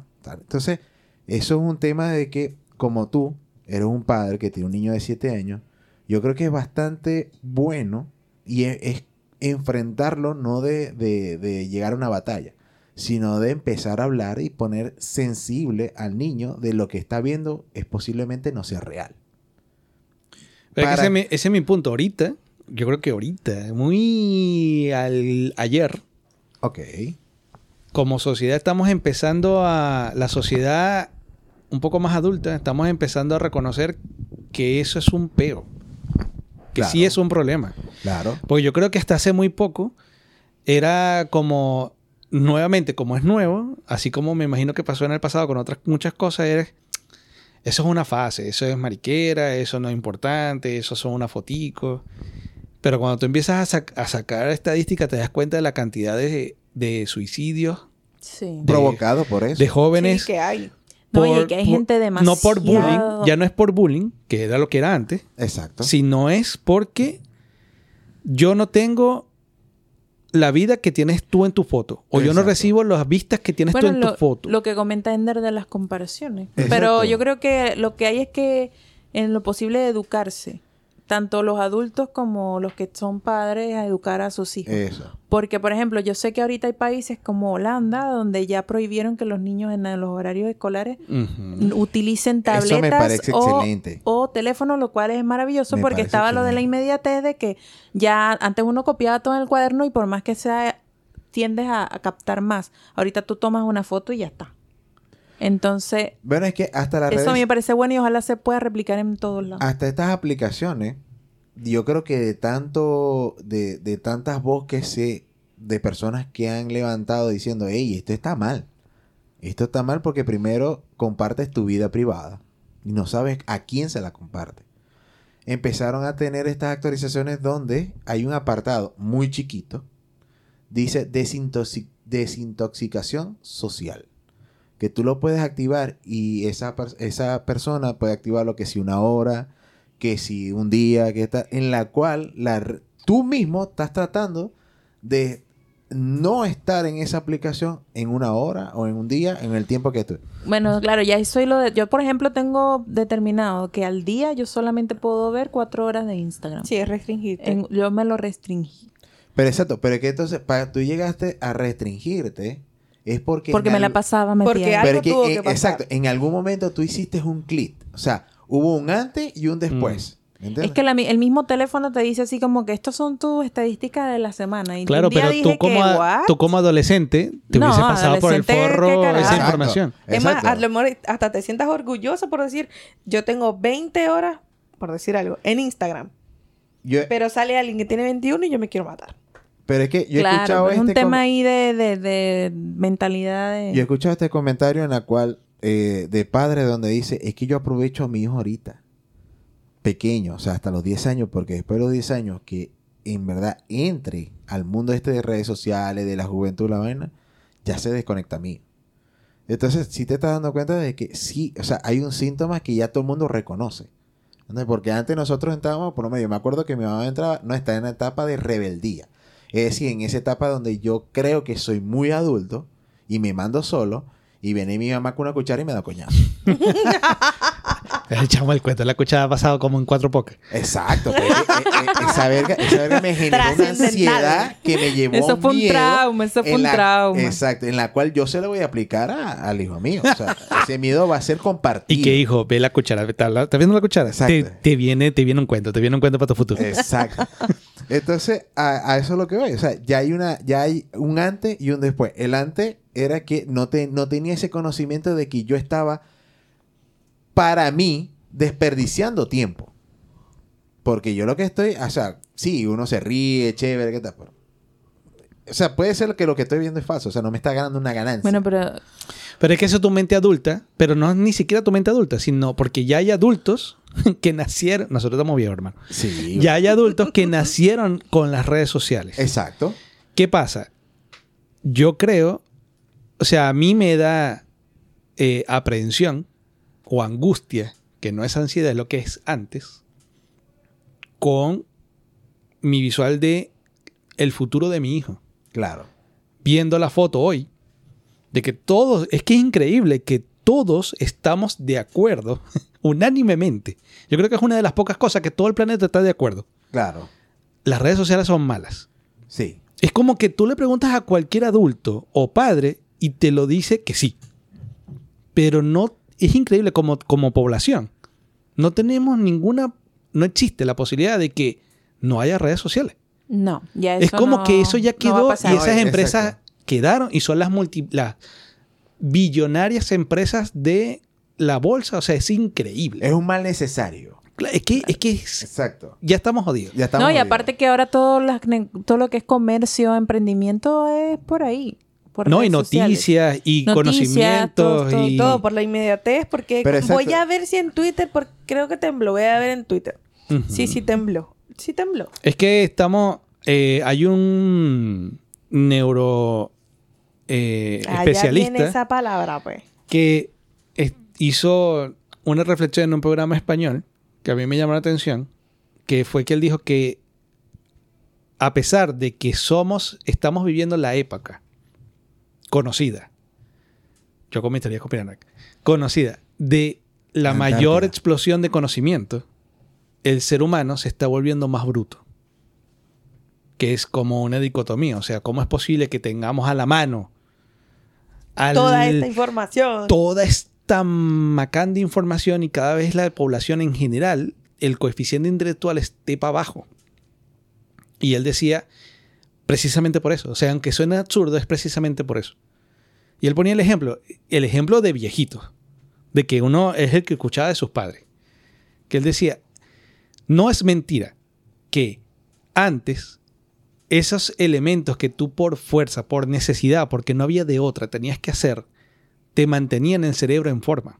Te mantenían generando de nuevas eh, redes neuro- neuronales para tu sinapsis del cerebro. ta, ta. Pero ahora es, ¿a dónde tengo que ir? Google Maps. ¿Cuál es el teléfono de mi mamá? La agenda telefónica. ¿Cuándo cumple Pepito? Facebook. Eh, Google Calendar. Google Calendar o todas estas. Eh, tembló. Coño, yo Ah, aún y Twitter. con- Ey, hay gente, hay gente que está Google. en el lugar y se le está moviendo la silla y le pregunta a Twitter si tembló. Entonces digo, coño, hermano, yo ya creo que hay un punto donde eh, la, la situación empírica te dice qué está pasando. Es que si Twitter no me dice, no le creo. Es que lo que te digo, ¿y qué pasa también? Que las redes sociales te redirigen o te concentran tu sesgo cultural. Y le pasa también a los chamos. Es decir, un chamo que sufre de ansiedad y sufre de ansiedad porque quiere tener su vida como, no sé, la estrella favorita del momento y él no la tiene. Coño. Es que, le es que el algoritmo le bombea puras fotos, videos, de lo que sea del artista, del artista, del artista y de todos los otros artistas que tienen igualito al artista. Es que estamos jodidos. Claro, estamos jodidos y si no se trabaja la mentalidad desde pequeños, estamos más jodidos. Porque la única que puede diferenciar que no te compares o que o el tema de la inmediatez y lo quiero ya y que no existe y que me lo digo a mí también es que Es trabajarse. cuchara. Trabajarse ¿Una a sí mismo. Es una cuchara. una cuchara en la cabeza. Le efecto cuchara. Pero bueno, ya en resumen para ir culminando Pero ya esta- va, que la conversación está buena. Sí, pero llevamos más de una hora en qué el podcast. Macán. No, nada. Cinco horas y ya. Mar- Margot va a montar una empresa de No, me da, me da ansiedad tener que Ah. escuchar un podcast más de una hora y media. Ah, pero es que esto no lo vas a escuchar, te lo haces tú. pero, pero debe haber un montón de gente como no, yo. este tema está bueno. Además, ¿qué va a hacer el futuro con, con Starlink? Que ahora lo está haciendo Elon Musk, que te va a poner un chip en el cerebro y las gafas de Google. Ahora sí estamos pegados y me... Bueno, seguramente siguen siendo más felices los que tienen poco poder adquisitivo como para obtener una lente de Google. Dice que la ignorancia es felicidad. ¿Mm? Es decir, tú no sabes que existe, por ¿Qué es lo lo que está tanto, pasando y tú eres feliz con no sabes que lo necesitas y, y ya. Y ya. Mientras todo el planeta o mucha gente del planeta, en cuanto se despierta, lo que hace es levantar el teléfono para ver la aplicación de clima, para ver si hace frío o no. Los carajos que no tienen teléfono sacan la mano y dicen, verga, está frío. No, pero lo diré en broma. Eh, los, los campesinos, los granjeros, ya con el si- solo síntoma de andar viendo el sol, andar viendo las nubes, sabes si va a llover, si no va a llover. Si le va duele la rodilla. Si, si va a bajar el clima. Si, o viendo a los animales. Bueno, yo antes tenía un poco de eso, porque como yo vivía en un campo, yo era tipo como estos días vi el cielo, el día que llovió, y que va a llover, porque el cielo está gris. siendo de No, noche. mentira. No, pero siendo de noche. pero siendo de noche, no era de día. Pero de noche no es que si el cielo está rojo llueve, pues. Era como, eh, o sea, yo lo vi gris, pues, pero puede ser rojo. O yo, o antes, bueno, obviamente en la sierra era tipo como que huele a lluvia, cosas vainas así. Exacto. Pero es Huele que a sol. yo me acuerdo, yo me acuerdo que Sí. yo me acuerdo de una granja esa que me invitaron que había un campesino donde no que si las vacas estaban todas para un lado significa significativa es que había mucho viento, lo general se agrumaba porque no sé qué, no sé. Y yo era como que hay viento, y- pero ¿Y si la vaca quiere estar para allá? Exacto, Bueno, en la sierra- así, en y- la y si sierra era- y si que le preguntaron a la vaca. Exacto, yo- o sea, yo, yo era así como que, marico, o sea, la vaca lo único que está buscando es paja. No, y en la sierra había un pájaro que si cantaban, mira, va a llover porque está cantando el pájaro. No, sé pero qué. si antes era que sí que te, can- te cantaba el, arcara, el arcarayán, no recuerdo el nombre. Algarabán. El algarabán. En el techo de tu casa tú estabas embarazada. dijimos igual al Yo sé, viste, Oiga, falto yo. eh, eh, Digan algo conmigo. No, eh, contigo Casi- es muy difícil porque cada palabra que dice Alexia es como que wow. Casi. Casi. Ah, Exacto. verdad. Ahí me No, y, y en Estados Unidos había una vaina del día de la marmota. El día de la marmota. ¿Todavía está? Todavía está. Bueno, pero es que igualmente me imagino que hay una verga tecnológica. Marmota sí- Plix. Marmota Plix, una verga. Pero la verga era que se ponían a ver si la marmota salía, se acabó el invierno. Sí, le ponían la sombra. Si veía su sombra, se acababa. Y si no, seguía el invierno. Seguía el invierno, vergas así. Entonces, por eso que te digo, o sea, estas personas no es que sean ignorantes, sino que en verdad están acostumbradas a su medio. Y nosotros como citadinos estamos acostumbrados a nuestro medio. Tan fácil de que yo acuerdo, y todos somos, eh, bueno, la gorda es licenciada, pero todos somos ingenieros, que nosotros todos los cálculos... Ves que te me sentí como Wolowitz. en The Big Theory, todos doctor y tú ingeniero. Te trató así. Yo no soy escaparate de Pero nadie. que tiene que ver. Me- o sea, Pero- fue una cachetada. O sea, No, no, ese fue un comentario. tiene que ver, ese fue un comentario, El comentario es... pasivo. El, el comentario es... Pasivo Hoy no hay- agresivo. hoy no hay Eso es un red ¿oíste? flag. Eso es un red flag. No, pero el comentario es que todos nuestros cálculos se sudaban. O sea, es decir, Al de Oli no. El de. Yo les voy a decir algo. Ayer le pregunté a Ender y tengo la conversación en. WhatsApp y se lo pregunté. ¿Recuerdas cómo sacar mínimo común múltiplo? ¿Y qué te dije? Que, no. No me acuerdo. ¿Vieron ese ingeniero? Ah, ¿Lo vieron? Pero ¿Y saben exacto. qué le dije yo? No Yo te sí. preocupéis. Yo te explico. hoy. Uy, ¿En chao. serio? No, pero es que exacto. Y ahora, ahora yo veo que con todas estas HP, toda esta verga, tú metes la- el, el- el cálculo de una derivada, de una integral y te lo sacas. Es que eso es lo que te digo con que nos, la sociedad en general se está volviendo más bruta a medida que la tecnología avanza. Cuando la tecnología debe decir, wow. Porque yo me acuerdo cuando nosotros, yo estaba en la universidad, estaban las mágicas e increíbles HP, que yo no tenía plata para uno. Papi, yo tenía una O casa. sea, yo tuve un HP al final. Al final de la carrera que yo decía, bueno, aquí se armó un limpio. Y lo que hice al final fue meterle la chuleta en la, en la calculadora. Exacto. Porque ya al final no la usas. No, no. Exacto. En la, en la época core, yo tenía una Casio que ¿Una era Casio? casi que de solar. Ajá. Es más, no, era solar. Porque arriba tenía un- como Tenía un, un panel. panelito donde se cargaba. Pero yo me Así me acuerdo, pasó a pero mí. yo me acuerdo que, claro, en ese momento los que yo sí conocía que tenían la HP, claro, le metían la, la, la fórmula gráfica y hasta te la graficaba en la pantallita de la HP. Y los carajos lo copiaban. tal. Ahora le tomas una foto Al a la ecuación no. y te da el método y el resultado. Me hubiese graduado yo en tres años. Claro, pero lo que te digo es... ¿Cuánto te graduaste? En cinco. Pero lo que te digo es, mien- o sea, es por niveles. Mientras mi padre, yo me maravillaba, me maravillaba, porque yo decía, ¿cómo lo lograste, hermano? O sea, esos eran unos libros que lo combinabas con una regla para buscar en el libro la respuesta numérica de lo que, del cálculo que estaba haciendo para seguir al siguiente cálculo. Yo decía, una semana haciendo una prueba. Y mi padre, no, mira, está, está 12. Y yo no sé, marico. Pero que un, libro de Baldó.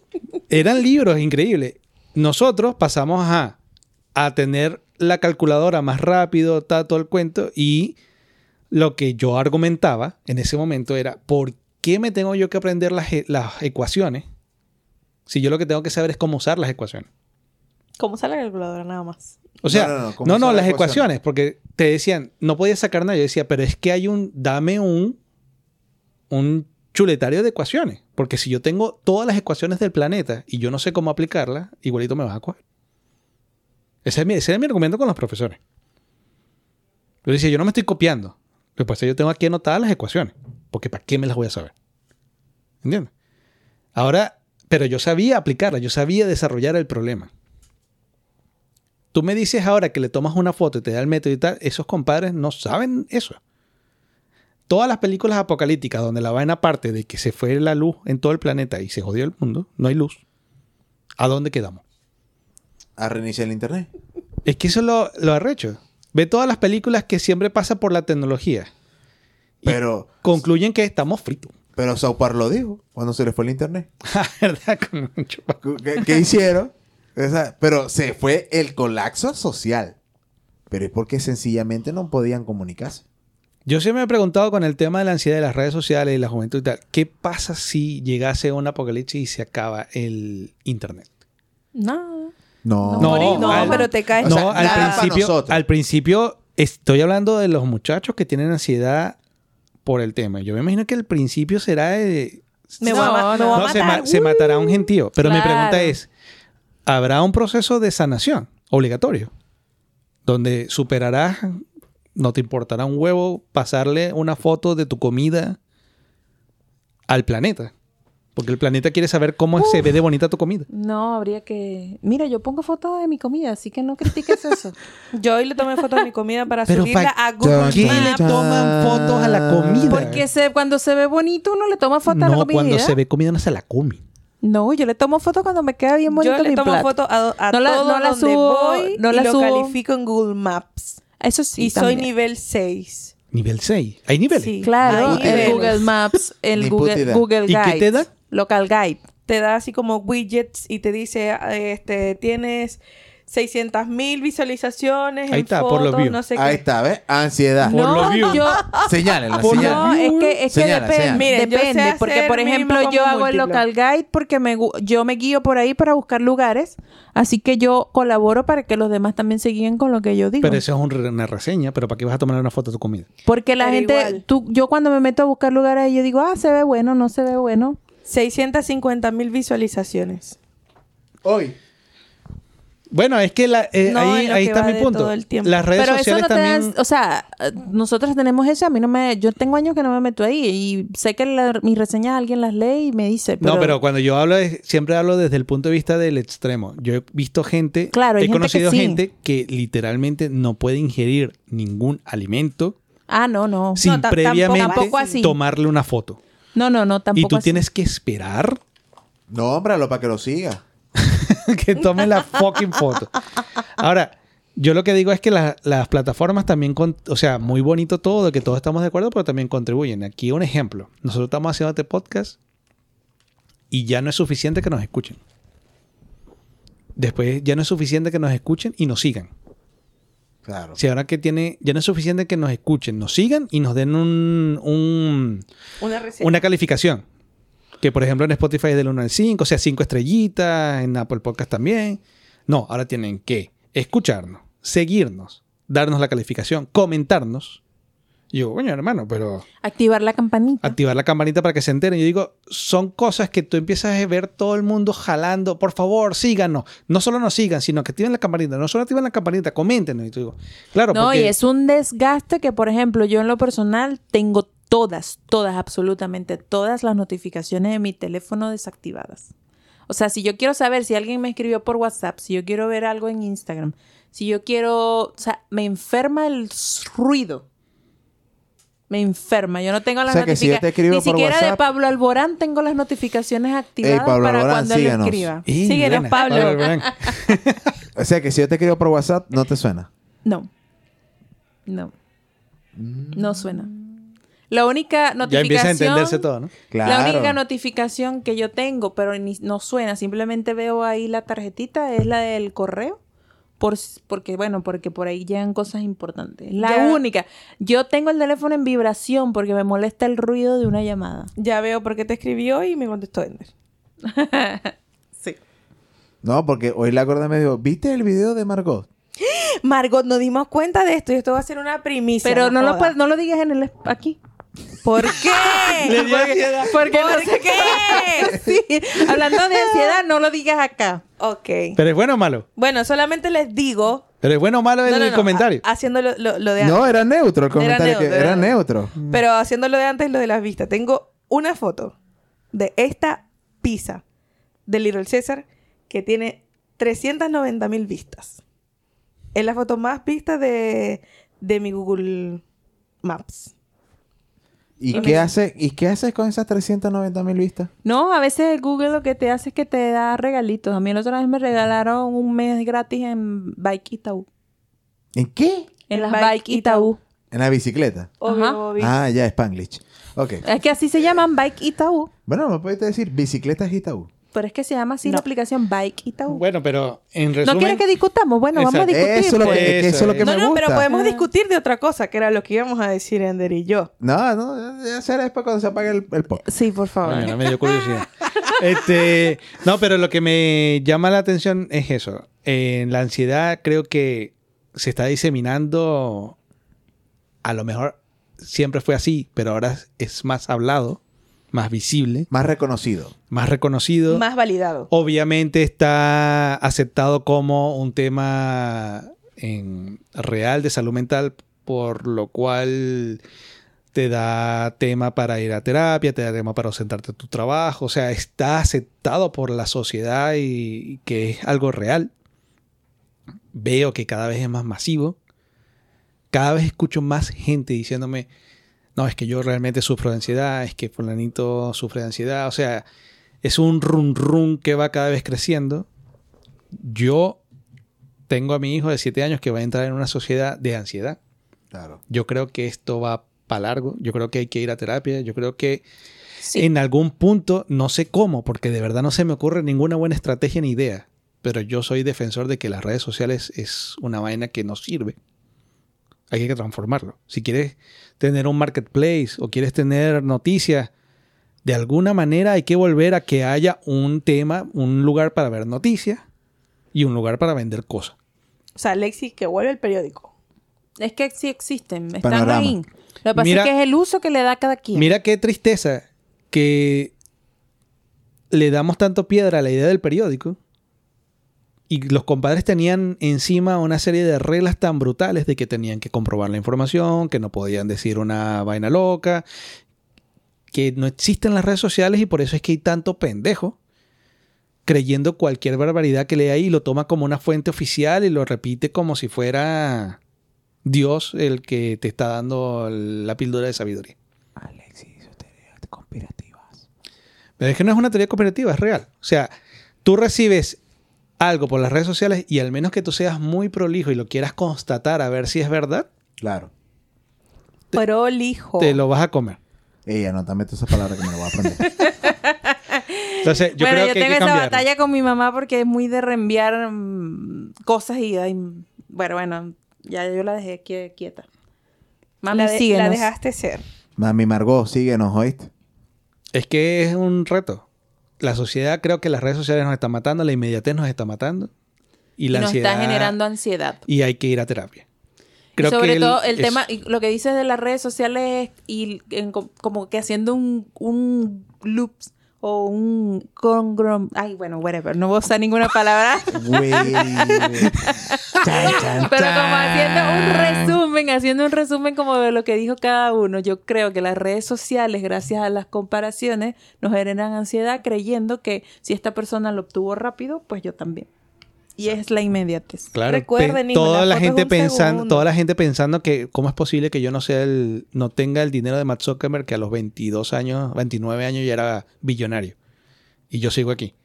Es increíble la cantidad de gente. Bueno, eh, fulanito se compara con Elon Musk. Total, todas las No voy noches. a decir nada más. Me No va- genera ansiedad. No vamos, a, Elon, no vamos a síguenos, decir compadre. nombres, pero todas las noches se pregunta lo mismo. ¿Por qué Elon pudo y yo no? Yo estoy aquí. No, pero si supieras que hay mucha gente que dice que la ansiedad es. Mi referente es alguien que, bueno, es innegable, está ahí. El compadre pegó Facebook su idea, se volvió millonario. Se le baila el cantado. O sea, es real, no es un mito. Pero no es lo normal.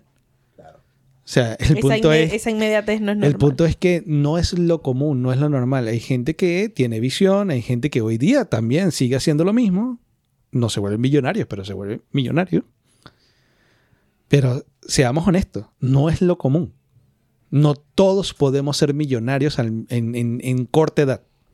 Esa es una teoría conspirativa. No digo que no sea posible, pero La sociedad nos hace ser y quedarnos Claro. en donde estamos. Nos hace ser obreros. Sí. Bueno, está bien. No existe la probabilidad de que te puedas volver millonario, pero no es lo común. Acepta por lo Pero menos tu realidad en esta en donde está y trabaja para eso. Sí, pero en esta sociedad nueva puede que sea lo común. Millonario.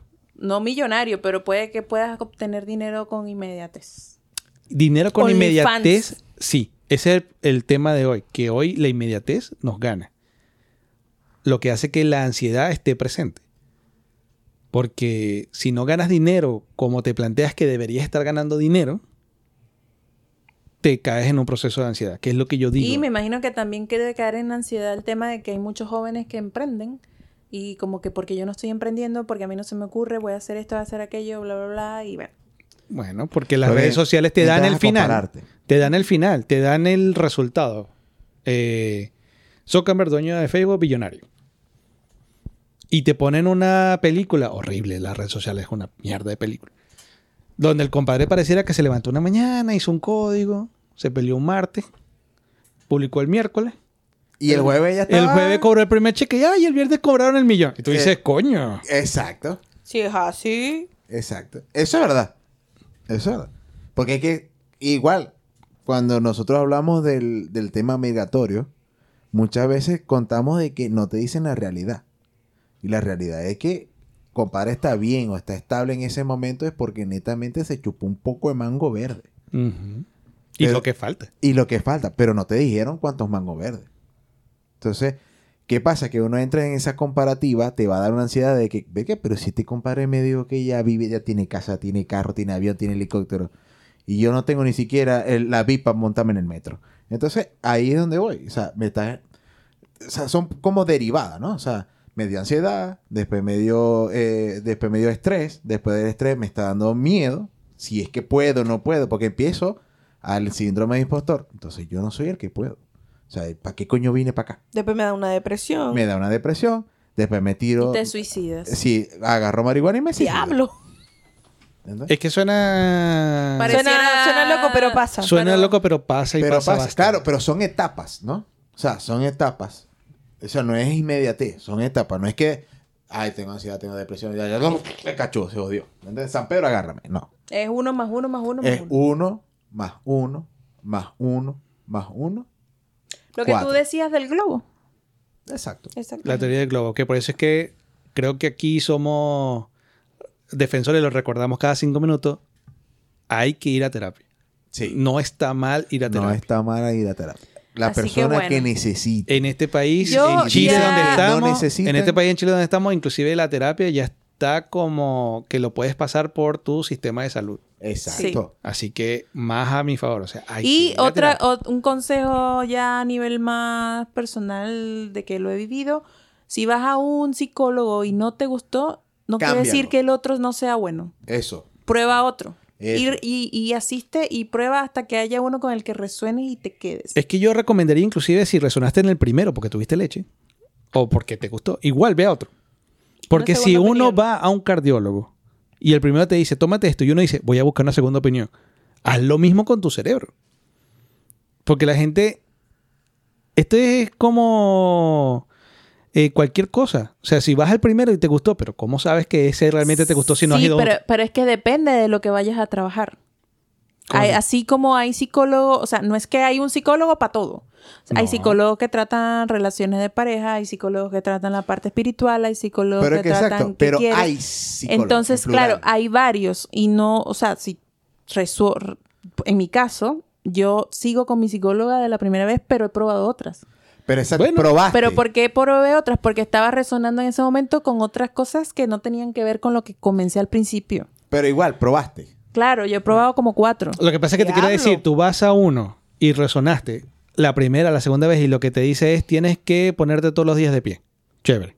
Y vas a otro y lo que te dice, no te gustó cómo te lo dijo, no te gustó cómo te trató, no, no te hiciste clic, a lo mejor era bueno, pero, pero te dijo tienes que pararte todos los días. Tú dices, ah, bueno, Me voy con la que me gustó, pero me dijo más o menos, más o menos lo abordó igual. Si uno te dice, es que la respuesta es que tienes que poner de pie, y el otro te dice, es que la respuesta es que tienes que estar todo el tiempo sentado, tú dices, coño. Ahí, entonces necesitas un tercero. Claro. Eh, Eso es lo que opino yo. eh, es como que cuando te va a ver el corazón, vaya a la carnicería y ese coño te dice da Bueno, chorizo. Lo pero que pasa es... Lo que pasa es que por eso te digo, o sea, es depende, es depende de lo que estés buscando trabajar y que hayas identificado que necesitas. Porque yo he tenido cuatro no porque probé con una y no me gustó y me Pero- fui con la otra. Es porque con una trabajé algo, con la otra trabajé algo. Pero o sea, yo he ido a psicóloga de alimentación, psicóloga de temas de amor propio, psicóloga de temas de Pero espiritualidad. es que ese conocimiento lo tienes tú ahorita porque probaste. Claro. Por eso digo, que- invito a las Pero es que personas a que vayan a, mí. o- a varios. Me pasó a mí con, con la bariátrica. Yo no fui a un solo doctor. Yo fui a seis doctores. Hasta que coincidí. Ah, esto, por lo menos, en, la, en su mayoría dijeron, dijeron esto. Estos son los exámenes que necesita. esto- Entonces, yo entiendo el punto del chamo. El chamo lo que está diciendo es que, a pesar de que a ti te guste ser el primero, no significa que te quedes con esa opinión. No. ¿Me entiendes? ¿Por qué? Porque el, el ir conociendo, el irte conociendo, te va a ayudar. O sea, te vas a saber si. Porque no es que la persona sea psicólogo y ya va a dar, te va a dar todas las maravillas. No. Entonces, yo entiendo que el chamo lo que está diciendo es que vayas, primero sepa que necesitas ayuda, así sea que tú digas estás bien.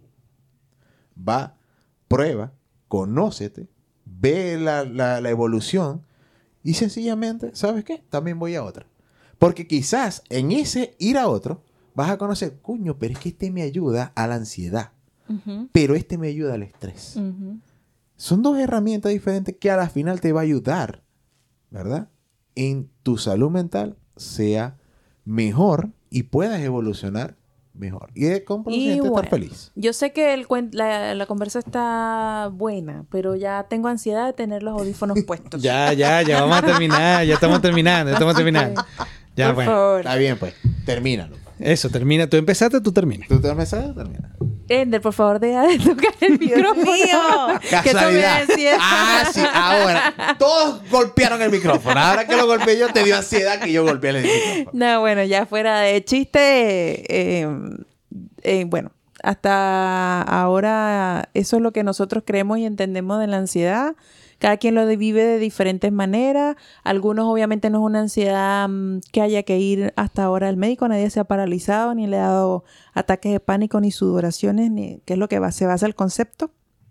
Y bueno, síganos, escúchenos y antes que nos dé ansiedad, dejen nuestro comentario, activen la campanita, activen las notificaciones. todo. No, y nos digan, nos digan No, qué digan. opinan. Exacto. La opinión es importante porque así nos nutrimos todos. Así no nutrimos. Claro, más un tema por el conocimiento. Y si no, no, no porque tema, queramos followers. No, Si quieren algún tema que, quiera, que quieran que nos discutamos y damos nuestra opinión, también coméntanos.